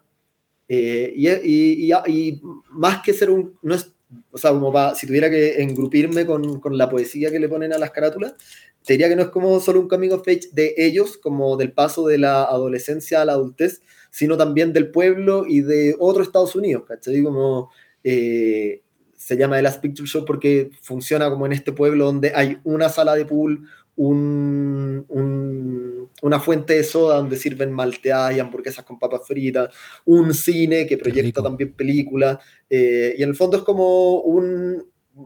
La película, yo diría que la, principal sensación que te deja un poco la nostalgia, como... Eh, que, que, no sé, es como Eh, que igual, igual si uno lo piensa, como el cambio de los 50 a los 70, eh, uno lo mira un poco menos, pero, pero también es un cambio importante. Quizás no tanto como de los 90 a los 2020, pero, pero, pero siento que igual está como esa mirada eh, nostálgica y con, y con distancia que, que, se puede, que, que, te da como el paso del tiempo. A los que conozcan a Jeff Bridges por el Big Lebowski y estos western recientes donde el ya no puede estar más arrugado, se van a sorprender como era cuando chico. Era, y después más joven era un tipo guapo, ¿ah? no era Brad Pitt, pero, pero tenía, tenía calete pinta. Eh, sí, es como es como un eh, o sea, probablemente las fanáticas de, Tom Hardy van a estar en contra, pero era como un poco un Tom Hardy quizás no tan utilizado. Buena pinta. Pero, pero, pero, era por ahí. Sí, y Civil Shepard medio que tuvo una carrera en esas décadas y después no se vio tanto. Ahora ya es una señora. No, la, le encontraban mala actriz. Bueno, ahí. No, pero, pero quedó como en los 70, sobre todo por Taxi Driver después. Y, claro. no, y preciosa. En esta película me acuerdo que es preciosa. quizás estoy diciendo algo incorrecto porque Barely Legal, pero. Pero eso es lo que recuerdo. Y no, bueno, pero, pero, Peter Bogdanovich eh, se, metió con ella. Pues si eso, Peter Bogdanovich. Eh, creo Mira, el viejo cochino la, sí, pero bueno, ahí no era tan viejo en verdad. Y, y, es curioso porque Peter Bogdanovich, que bueno, murió hace poco, eh, tuvo como una carrera muy. Él era, él era, él era crítico de cine y, más, y casi más que crítico, como académico. Eh, y se hacía amigo de los directores, o sea, como que lo entrevistaba y se hacía amigo de directores ah. clásicos, no sé, John Huston, Orson Welles. Es como si Ernesto Garrat hiciera su propio. No, mentira. Uf, no, por favor. O sea, de, hecho, tiene, tiene como su proyecto, como adaptar esta novela a llegados. Ah, claro, estoy guayando. O sea, no, si sé que tú pues le podemos dedicar un, tiempo de otro capítulo a tu, a tu anécdota. Voy a hacer un roast a Ernesto. Bueno, pero otro momento. Sí, obvio, no, no, es, no es la instancia. Eh, ah, bueno, al final ya nos bloqueamos, como que ya era mucho el, el odio recíproco. Eh, no, nada, pero claro, eh, un, un crítico, pero de, los buenos, de los inteligentes, que se hacía amigo de, de los directores eh, y, y, había mucha fe depositada en esta película. Ya había hecho otra, creo, que era muy, pasó muy piola, pero, pero claro, esta película es como, uno nota una, una cierta pretensión artística. Eh, claro, los otros, los otros críticos que se le, espérate, y le fue muy bien y llegó a ser rockstar y después fue como tratando de revisitar géneros clásicos eh, que a los que no les fue muy bien hasta que terminó con They All Loved, como todos se rieron, en los 80, que tenía un poco de... No la he visto, es la, la, siguiente película que vamos a ver en este ciclo que, hacemos con mi amigo, pero que creo que mezcla un poco como historia de detectives con una comedia romántica, y ahí ya fue un fracaso estrepitoso. Y hay un documental también sobre Peter Bogdanovich en filming que quiero ver, que habla como justamente esto, del auge y caída porque Bogdanovich en algún momento lo como un Tarantino, es un director rockstar. Sí, el de los 70 había muchos sobrevivieron y quedaron como íconos. Los, los típicos son Coppola, De Palma, Scorsese, Lucas, Spielberg. Pero hay otros que prometían mucho y que algunos de mayor de películas de mayor impacto que Bogdanovich, como Michael Cimino, el de Deer Hunter. Eso, eso tiene decir. Eh, y que después se perdieron, bueno, o sea... Pero... Bueno, De Palma, o sea, de, Palma, si bien no, se ha perdido del todo, no, está bien, o sea, pero, pero De Palma, eh, ah, no, o sea, de Palma lo han reivindicado algunos te, jóvenes. Te creo Coppola. No, un hizo su documental. Claro, pero te creo Coppola, el, de, el, el, el, que, el que ha envejecido los últimos años más mal. Está preparando algo, está medio listo ya parece. Como algo nuevo que parece que ahora. pero tiene es considerado como no como que se fue de lo no, no, no envejeció como Scorsese y otro eh, ahora qué me importa o sea jamás lo juzgaría ¿cachai? dirigiste el padrino que a propósito algo algo tengo que armar acá porque cumple 50 años y vuelve a los cines y todo lo ah, bueno. entonces bueno y no solo el padrino sino que un montón de otros mamón eh, voy a repetirme la Picture Show porque la recordaba así me gusta mucho el género el coming of age eh, me gusta Civil Shepard, eh, Jake Bridges, eh, me, gustó lo que me refrescaste de tu la trama. bueno, y, aprovechando el vuelito podría verte la secuela. No, es que, para es que hay otra. No la ha visto nadie. No, pero es que para eso veo otra de Bogdanovich. Hay una que, algo que se llama La Luna. Sí, Papermoon. Esa, Papermoon, que parece que una vez la empecé a ver. Eso también tiene muy buenas críticas. Sí, sí. Bueno, yo no tengo nada tan académico como tú. Ah, no, lo que quería decir que, que está, aparte de Bogdanovich, escucha, se, se, cita harto el caso hablando de críticos que pasaron a hacer películas, algo que suena como medio raro hoy día. Se cita harto el caso de los franceses de la nueva ola, ahí el, claro. ahí el más conocido el caso de Truffaut. Parece que hay algún otro más, pero Truffaut era como eh, crítico de cine de Cahiers du Cinema y de algún otro lado y de repente empezó a hacer películas, muy, todo esto muy joven y... Sí. Bueno, con, bastante más éxito y, siendo mucho mejor eh, escritor y crítico que, que Garrata está Gonzalo Massa. Gonzalo Massa, recordemos que empezó como, como crítico y ah. después fue, fue guionista del Helio, pero también tiene su, su ópera prima, que es como esta Mumblecore que no he visto. Eh, ¿Te acordás cómo se llama con la Mariana Arderian? Sí, la cacho perfecto. Sí, Valdunga es productor. Ah, Valdunga es productor. Eh, pero se me fue el nombre en este momento. Eh, no, yo quiero, yo, a ver, no sé qué mencionarte. No, quizás no voy a mencionar todo porque te dije, estuve un tiempo en cama, entonces aproveché de ver harta cuestión, pero nada así tan como tan al día ni tan oficial. Pero voy a mencionar. Ella es Cristina, perdona, por si alguien le da curiosidad verla, ella es Cristina. No es mi caso, pero bueno, lo de la curiosidad. Pero bueno, eh, vamos a mencionar tres cosas diferentes y todas bien caprichosas. Eh, quizás lo, más, lo que más me pareció como novedoso en mi caso fue que me repetí el fugitivo, porque estaba en HBO. Y para mí fue un momento en que dije, no quiero pensar demasiado, quiero repetirme, quiero algo de acción y no la recordaba mal, pero tampoco especialmente bien, pero la recordaba haber visto en los 90, cuando salió, o sea, yo era muy chico. Muy entretenida, ¿no? y, me pareció un peliculón, pero no solamente como acción, ¿cachai? Como podría uno ver ahora una película de Liam Neeson, ¿cachai? Que medio que, que quizás el, el, fugitivo fue precursora, ¿cachai? Como este, como tipo más maduro, metido como protagonista de película de acción.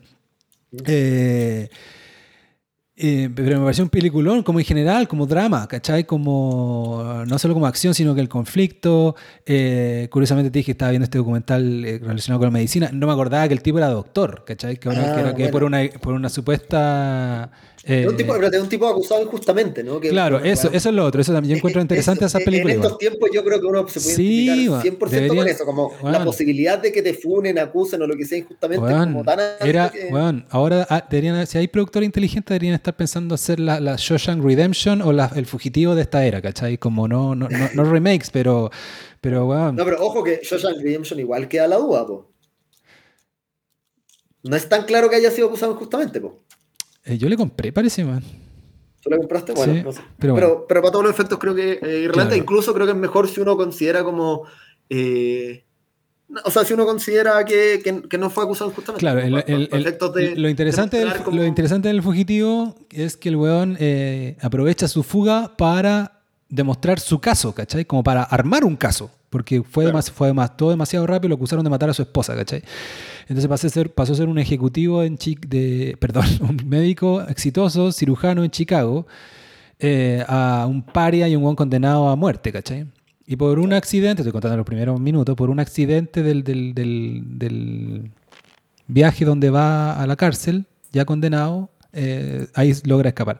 Pero no, la encontré súper buena y después me puse a averiguar y no me acordaba que había, bueno, no tenía como acordar si yo tenía también como 11 años, pero de, eh, de que había sido nominada al Oscar eh, justo el año de la lista de Schindler, así que olvídate que iba a sacar un premio, mm. pero sacó algún otro premio por ahí, ¿no? No sacó, ¿cachai? Como... Em, es basada en una serie de televisión, ¿no? Sí, pues yo no tenía idea, hay una serie antigua, una serie antigua que fue muy exitosa. Eh, y bueno, el, que, el, el, Oscar más conocido es el que ganó Tommy Lee Jones. Él es como la némesis de, de Harrison Ford en la película. Muy buen personaje. Bueno, ya Franco, si no la has visto hace tiempo, te la recomiendo. Aparte, me viene una cosa. ¿en qué, plataforma dijiste que está? En HBO Chile, al menos. Ya, perfecto. Y no, muy rico filmada también, ¿cachai? Como el, director de foto, que yo jamás hubiese, le hubiese puesto atención en los 90, eh, como ese dato, es Michael Chapman, el mismo que es de Toro Salvaje y otras más.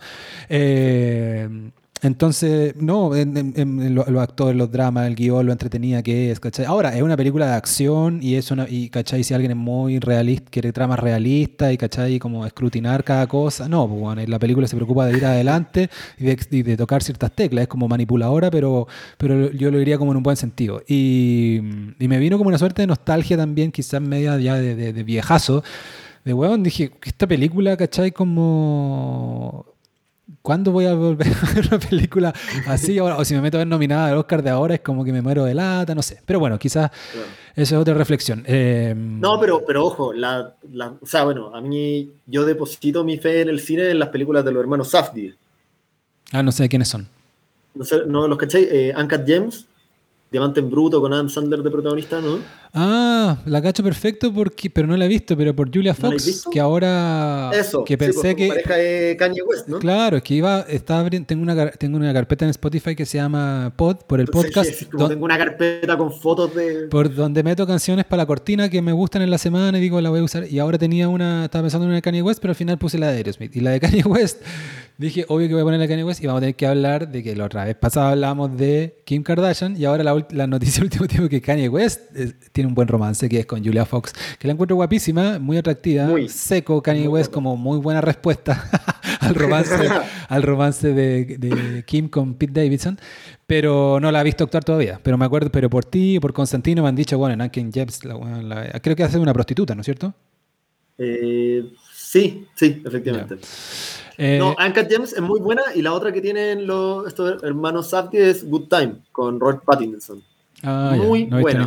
O sea, en, ellos yo deposito mi, mi, esperanza eh, como en el futuro del cine. Son como unos Scorseses, así como siento que tienen mucho como estas películas de los 70, como de personaje un poco baladería o como buscavidas, entre comillas, no sé, como Scarecrow o como eh, Jack Nicholson en Last Detail o, bueno, Taxi Driver, ¿cachai? Son como películas de, personajes que, o eh, Midnight Cowboy. Me tinca, me tinca porque, claro, si tú me hubieses dicho, deposito mi cuestión en Wes Anderson o en, o en, o en, las películas que hace, eh, en las películas indies de, mm, eh, ¿cachai? Mike Mills, por ejemplo.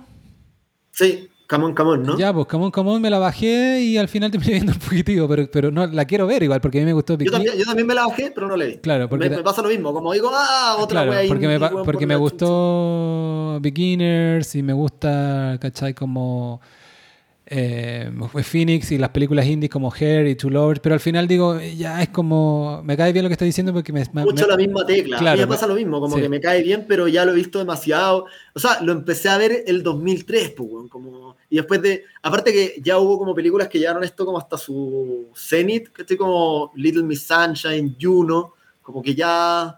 No digo, no digo Zenith como algo bueno, sino como que ya son casi caricaturas de sí mismas. Entonces me, me pasa un poco eso con, con estas películas indie, que era un género que yo disfruté mucho porque coincidió también mi paso de la adolescencia a la adultez eh, con, con, esas películas. Entonces, como un buen momento para verlas, pero me las vi todas y ya como que, no sé, siento que me las di vuelta, ¿cachai? Hace mucho que una película de, de ese estilo no me aporta nada. Pero, pero bueno, no. Eh, los hermanos Safdie son, tienen, claro, como te decía, tienen. Y son hermanos, como, son como los Cohen, dirigen, hacen la agua juntos entonces. Así es, y en, y en Good Time, que está de Robert Pattinson, uno de los Safdie también actúa. ¿Y Good, Time, Good Times es la más reciente? No, Uncut ah. James es la más, es la más reciente. Ah, eh, Good Time es la que vino antes y, y, con la, y gracias a la que le fue tan bien que pudieron hacer el... O sea, primero hicieron una bien indie, muy, muy indie. O sea, primero hicieron varias como indie, tipo Mumblecore, que pasan muy piola. Después hicieron una sobre una, creo que heroinómana, no, no, no, la, no, la, no la he visto, pero, pero eso eh, como basada en un libro de una heroinómana y ella también la protagoniza, entonces usan no actores, eh, que es algo que también hacen más, o sea, después siguen usando no actores para, para algunos personajes secundarios, como en función de las caras que tienen, como de, de, cómo se ven visualmente. Pero en esta primera película adaptan el libro de ella, eh, esa película por el afiche le llamó la atención a Robert Pattinson, ellos tenían escrito el guion de Uncut Gems, pero era, era, un poco más caro, entonces grabaron Good Time, o sea, desarrollaron Good Time junto con Pattinson, eh, que él lo protagonista y como que la promocionaba y ponía su, su rostro eh, en función de, de, esta película, que es muy buena, y después eh, volvieron a como sacar a flote el guion de Good Time, que está ambientada en la época en la que ellos habían escrito el guion. No me acuerdo si era 2007, ponte tú, pero no, es, no, es de, no, está ambientada en el 2019, sino que está ambientada como 2013. Una, como una cuestión de, épocas bien rara, pero como hay un rollo en la película con un partido de básquetbol en particular, eh, es, relevante. Eh, eso con, eso con los hermanos Safdie, pero lo que iba decir es que tiene una cuestión bien interesante a nivel estético que como fusionan mucho distintas épocas, como que tienen algo del neón y de los sintetizadores ochenteros, tienen como un espíritu setentero en el sentido de estos personajes un poco a la eh, que, que, era muy como el espíritu indie de, de, los 70. Bueno, ¿te va, te va a gustar entonces la, la entrevista de, Tarantino y Joe Rogan? Aunque seguramente es, parecida a otras que ya cachaste porque se pegó como una ronda por entrevista, pero quizás esa es la más larga. Porque Tarantino hace, hace mierda un poco la, la época actual del cine por un poco lo que estás diciendo. Pues, y, dice, y, compara los 70s con los 90s y los 80 como con la con, con lo actual y, y, te, y, te, reivindica los 90, eso es hermoso igual esa entrevista, como sí. porque te empieza, te empezás a pensar tú y me ha pasado yo ahora también con, con, con amigos y quizás con algunos amigos o amigas que son más chicos, empezar a cachar como en sus Instagram, en sus stories, como ellos reivindican películas de los 90 y uno dice, bueno, quizás son los nuevos 70, ¿cachai? Y es como, qué, qué curioso. Es que yo, creo, yo creo que es así. Claro. O sea, yo hace, yo hace un rato vengo revisitando películas de los 90 y son maravillosas. Claro. Hit, eh, LA Confidential. Eh, y a propósito de eso, bueno, y, y, obviamente todo el movimiento independiente, que a propósito de eso, como si puedo hacer una recomendación, hay un autor que se llama Peter Viskin, que creo que lo hemos comentado nosotros, sí, pero fuera el el del libro. De los libros. Sí, po, de la... exacto. Que tiene, tiene dos libros, o sea, tiene, una, tiene una, un libro de, de, de conversaciones de, de, Orson Welles que parece que está bien bueno, pero tiene dos libros que en español publicó Anagrama, son bien gordos. Eh, uno se llama eh, Easy Riders, Raging Bulls. Ese lo tengo como... yo, eh, pero lo tengo ya, como de una edición en español. Que es yo también lo tengo en español. Moteros como... salvajes, no, perdón, moteros tranquilos y toros salvajes. Exacto. Eh, horrible el título, pero muy bueno y ahí habla un poco del movimiento eh, independiente de los 70 y estos directores que estábamos comentando, eh, entre los que mencionáis también como que, tuvieron su, apogeo así como a nivel de crítica y popularidad, está William Friedkin, el de El Exorcista y French Connection, que es otra película que, que, no he visto y que me gustaría ver como French Connection. pero, pero y, y, tiene este otro libro que es sobre Miramax, se llama Sexo es como, es como un juego de palabras con sexo, mentiras y video, eh, que habla como del... del es, es, curioso porque habla obviamente mucho de Harvey Weinstein y del peso que tuvo en la formación de Miramax. Claro. Y igual, igual ese libro es, de... es pre-caída de Weinstein. Es un libro sí, claro, exactamente, tiene, pero, tiene pero, pero, igual ahí tú notabas que el tipo era bien perverso y, y era como un magnate déspota muy interesado en en, en, su poder, digámoslo así. Eh, voy a buscar cómo se llama. Biskin, eh, sí, no. no, pero, pero es, es, es, conocido, o sea, más conocido el del 70, pero después hizo lo mismo con los 90 sí. y quizá ahora se, está, se va a reivindicar ese libro, yo no lo he leído porque los, los, los 90 se están mirando con este prisma como de que una época interesante, ya hay un libro que habla como, que tiene una tesis ya más caprichosa, que es que el año 99 parece que es como el año, un año crucial, casi que el mejor de la historia del cine porque se estrenó, no sé... Matrix. O sea, hasta, eh, Matrix, eh, Belleza Americana. El talentoso Mr. Ripley, que yo lo encuentro buenísima, eh, etcétera. Pero bueno, la raja igual, porque yo me acuerdo perfecto de los 90 y es como a la gente de los 70 le había pasado lo mismo. Es como, oh, vivió los 70 como, ah, estoy viviendo. Y después todo el mundo como chupándole el pico a tu década y como eran los taxis, que para la época de Taxi Driver, ¿cachai? Chistoso. Bueno, para cerrar mi informe, Gianfranco, es que curioso y caprichoso de cosas que vi, quiero recomendar aunque esta no me acuerdo en qué plataforma está, pero es bien eh, conocida, que es una película de los 80, no los 90, pero tiene igual tiene algo de, que íbamos llegando a los 90, de 1986. Eh, es About Last Night, que es como una comedia romántica, no tiene nada de peligroso, ni entero, ni exorcista, ni nada, quizás que eh, contrapunto a eso mismo, pero súper buena, yo la he visto ya como cuatro o cinco veces, eh, inteligente, entretenida, tiene un, los protagonistas son Demi Moore, veinteañera, ¿cachai? Si es que, eh, y Rob Lowe. Eh, claro, dos carilindos, pero la, pero la película no es tonta, tiene como... Y Belushi también, pues, y claro, secundario... claro, Jim Belushi, no, no el Belushi sí. mítico que murió, es su hermano. Y el weón, puta, se roba la película, Jim Belushi, es muy chistoso. Y, es, y lo entretenido, la trama, si la puedo explicar de una manera... Aparte de ser interesante porque es gente en sus 20 años yéndose a vivir juntos, amigos, primeras parejas, es que es un romance a lo largo de un buen periodo de tiempo y cómo cada amigo, cada, cada el hombre, tanto el hombre como la mujer, tanto Rob Lowe como Demi Moore, tiene como un partner y cómo el partner medio que le da un poco de celo y trata de boicotear, ¿cachai? No, no, no, no burdamente, pero pero está ese elemento muy presente. Y en el caso de Belushi es muy divertido porque el weón... sí, yo la empecé a ver, me la, me la, recomendaste y la empecé a ver, me la, la empecé a ver muy tarde, entonces me quedé bueno, mío, pero tengo pendiente de retomarla. Y, y, lo que tiene similar con el fugitivo es que ambas están ambientadas en Chicago.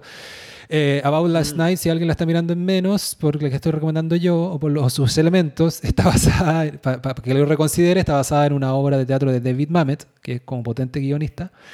Eh, pero la han criticado harto igual, o sea, como, o sea, estaba leyendo, como que la googleé eh, y salía como, pues, Mamet debe estar retorciéndose, está vivo, pero bueno, debe, debe estar como retorciéndose en su tumba, si Ah. estuviera muerto. Bueno, igual hay una versión de About Last Night que es del, que con Kevin Hart más nueva. No sé si te quizás te... Ah. No, no- no- no creo que te hayas bajado esa. O, o estáis viendo No, no, no, no, sí me- no, Claro. está, vi la de, que Claro. está, está en HBO, por lo menos, Claro. la, o sea, en Eh, HBO. no, para mí un agrado y aparte, eh, incluso Rob Lowe, que es como un flan, igual es- eh, lo hace bien, ¿cachai? Y, de, mm, y bueno, está- eh, es, es bacán, no conozco Chicago, pero ya tengo muchas ganas. Lo- lo- la- también está en Chicago, está muy bien eh, presente en la ciudad y en el fugitivo, eso se me olvidó pasar. El fugitivo también es muy chicagoísta, como se diga, muy de Chicago, está muy, la ciudad es casi como un, un personaje. Eh, vi una película, bueno, siguiendo a, estos, a Demi Moore, quizás, vi Saint Elmo's Fire,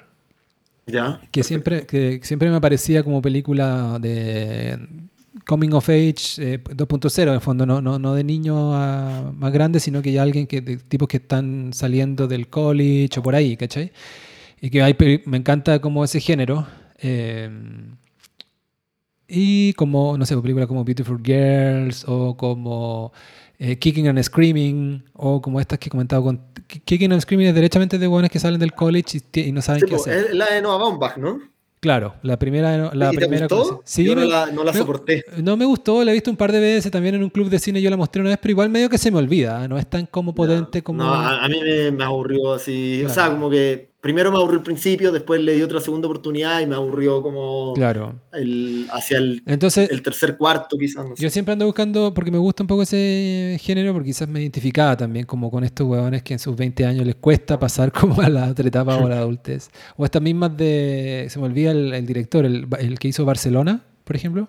Whit Stillman, eso te iba a decir. Claro. Que yo hace poco me repetí Metropolitan. Metropolitan no la he visto, pero me parece que es derechamente de eso que estamos hablando. Eh, Sí, pues, muy. Bar- Barcelona Eh, un poco se sale un poco de eso, pero igual me, me- me gusta el espíritu, es similar la edad también, como y, eh, y Choro ese actor también, como el, el mismo de Metropolitan me parece. Bueno, Y, y Singles de Cameron Crowe. ¿Single o Single? sí, pues de buena Cameron también, sí, ¿la pues sí, la he visto harto, sí, la he visto varias veces. Sí, amorosa igual la película, no, no tiene mucho, muchas garras ni nada. es pero- Cameron Crowe, po. Sí, pues bueno, pero, pero buena. O sea, y- de- sí, igual que, igual que en la, la- la película, o sea, estoy viendo acá mi, mi avatar en Google, que es eh, John Cusack en Say Anything.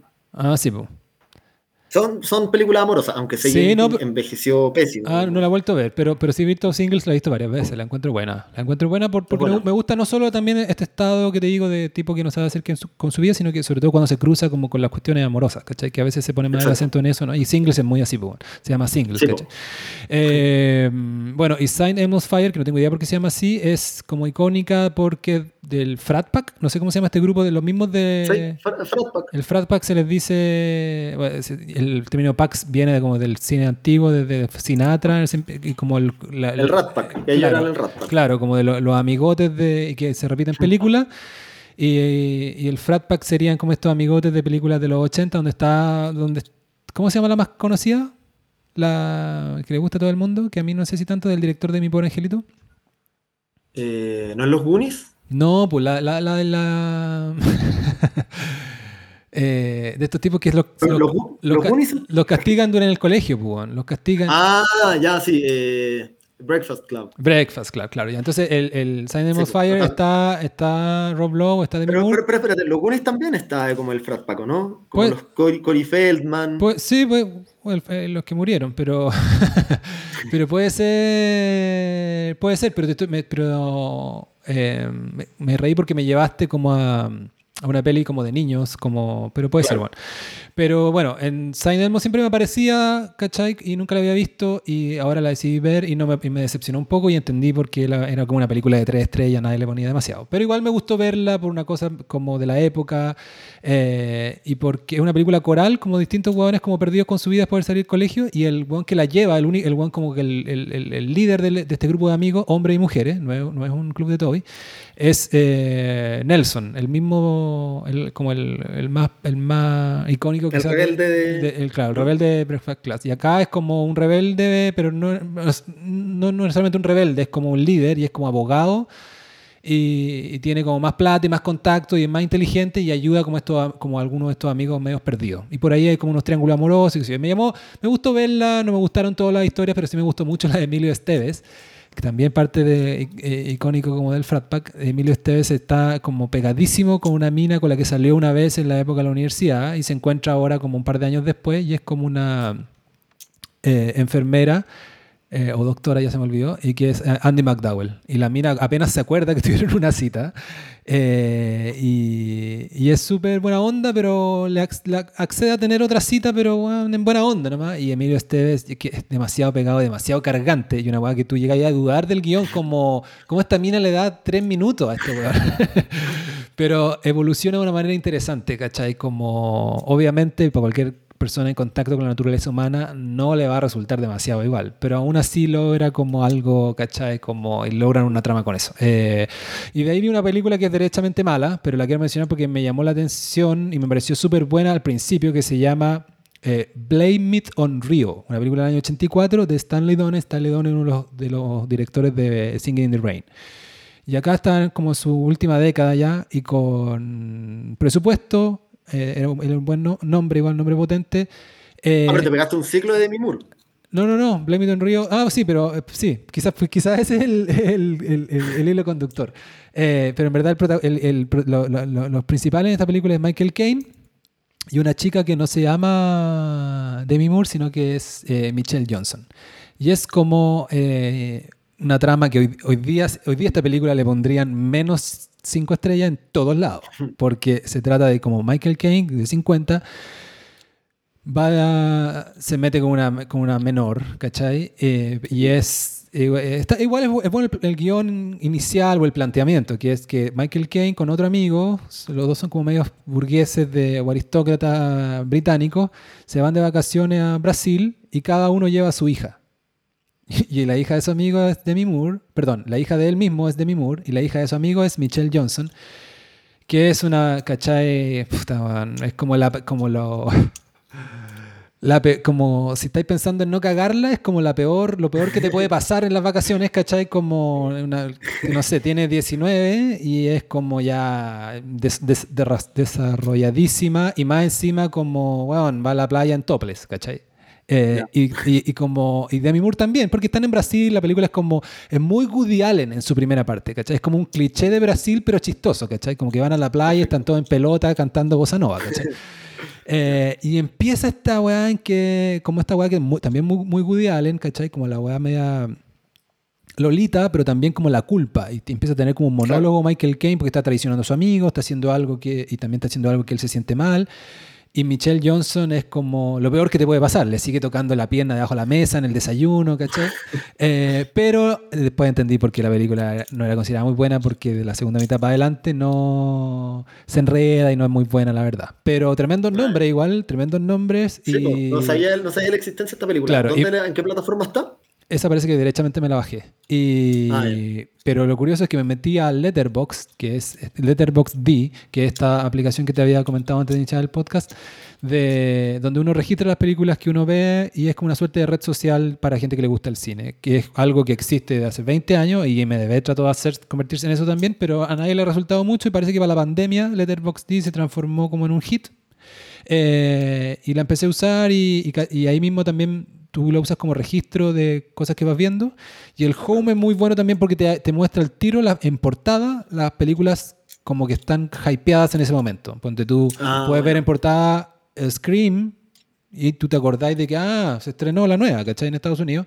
Y un poquito después aparece la Scream antigua, porque la gente la empezó a ver, ¿cachai? Para cachar qué onda, cómo era la antigua, qué sé yo. Y, y también te, me, me, gustó sobre todo eso del home, porque pese a que es más mainstream de lo que yo consumo, te, te, te, recuerda que hay cosas que se estrenaron y que están pueden estar en plataforma, que si ahí mismo te, pues, te muestra dónde la podéis ver, pero te, muestra, te muestra como lo actual. Pero aparte tiene toda esta cosa como histórica, y tú te metes a Buffalo 66 y le pones cinco estrellas como yo, que hay como registro, ¿cachai? Y te metes a curiosear si tus amigos o si gente X eh, qué notas le ha puesto y qué ha dicho de la película. Y Blame It on River eran como unas minas millennials, me imagino ahora como esta es la película más asquerosa que he visto en mi vida, ¿cachai? ¿Por qué Michael Caine agarrándose una bandeja?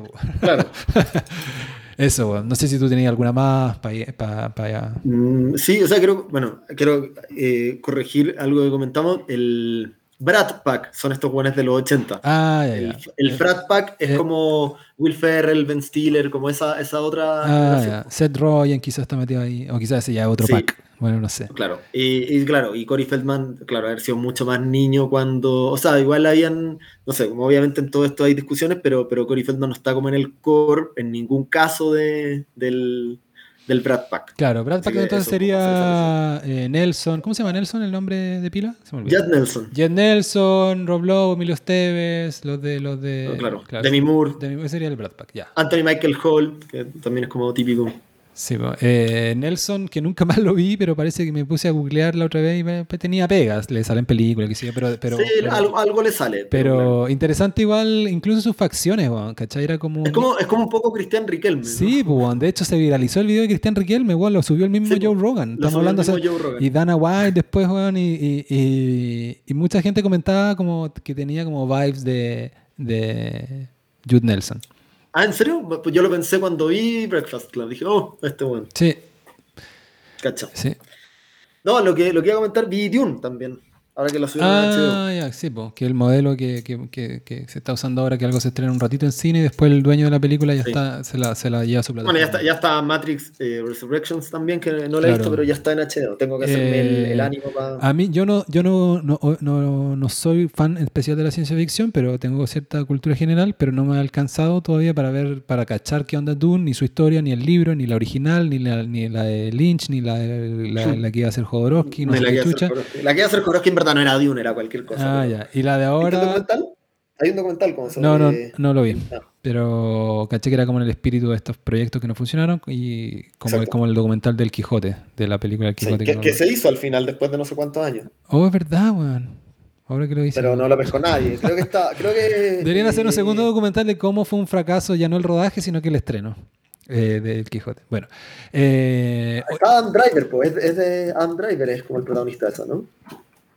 Puta que se me había olvidado, pero ahora que lo dices tú, ¿cachai? Y el, y el, y el, y el, y el director, pues el de Brasil, pues bueno, el Tehuan que era de los de Gilliam. Monty Python. Sí, de- ex Monty Python. sí, sí. Eh, y Duna, eh, claro, entonces no la tengo entre mis prioridades y me cae mal eh, Timothy Chalamet, Chalamet, que es a mí como, también me de, cae como la cueva. es como de gusto de adolescente o gay, Espérate, pero a ti o de gay viejo. Yo tengo, yo tengo mis motivos. No, no, en verdad me, da- me es indiferente, pero lo que me cae mal es quizás como el buzz alrededor de él, no lo encuentro especialmente atractivo, ¿cachai? Como... Yo, yo, o sea, yo, mi teoría es que el one tiene pelo, como que eso es lo único. O sea, Claro. no, claramente no, No, entiendo, su, eh, eh, entiendo que es como un, un- entiendo su atractivo, pero no, no lo comparto y, y puedo compartir atractivos, ¿cachai? O sea, yo mismo estam- estamos hablando de Nelson, otros buenos que tienen carácter, o, con- o yo no tengo problema en decir, ¿cachai? Como, ¿qué tal weón es, es Mino, ¿cachai? O estamos hablando de, de, de, de, el gran Lebowski cuando chico, de Jeff Bridges.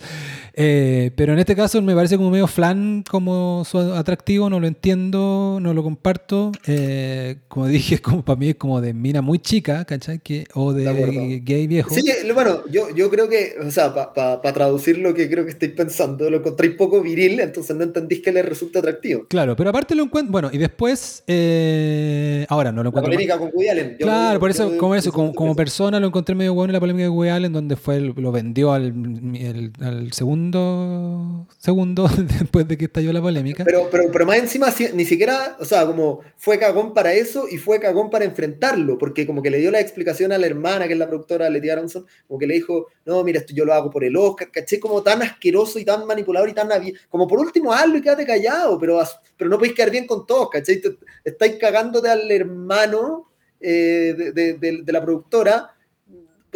¿Qué, qué explicaciones? No, es que me quiero ganar el Oscar, pendejo, weón. Aparte, Claro. esa película me da rabia. Me da- creo, no sé si lo hemos comentado o no, pero, pero claro, a propósito de lo que tú decís, yo en, en, en particular, a mí no me, a mí no me atraen la- las mujeres menores, porque mis últimas parejas han sido mayores, Eh, pero, eh, pero, pero, pero claro, encuentro como esta, esta libertad que tiene la comunidad LGTBI para, para como potenciar tanto una película donde un treintañero se mete con un adolescente, ni siquiera la he visto, pero donde sí, o no sé si se mete o. No, no, si se mete. deseo. Se meten. ¿Se meten? Sí. Ya, bueno, si, si esa cuestión se hiciera con parejas heterosexuales, eh, creo que estaría funadísima. Entonces, Sí, bo. pero ah. bueno, ahí se mezclan cosas del actor con, bueno, con, con, con, con- con ele- eh, se mezclan cosas del actor, elecciones de película, personajes. Claro, ahora, eh, pero, pero no, lo, no lo encuentro, y no sé si haría esto con alguien, como que no, no lo encuentro motivo para que me desanime eh, ver una película, en este caso era como un ingrediente más, más como de que es algo, Dune es algo que no tengo en mis prioridades y era quizás como un ingrediente más. De hecho, hay películas de él que me han gustado, tiene una con Will Ferrell, donde él es un drogadicto, me gustó eh, la que la- French Dispatch, muy buena. me gustó la que lanzó la, la que la lanzó a la fama, pues, la de su romance, la de la Lolita, o sea, donde es como romance ¿Lady Bird?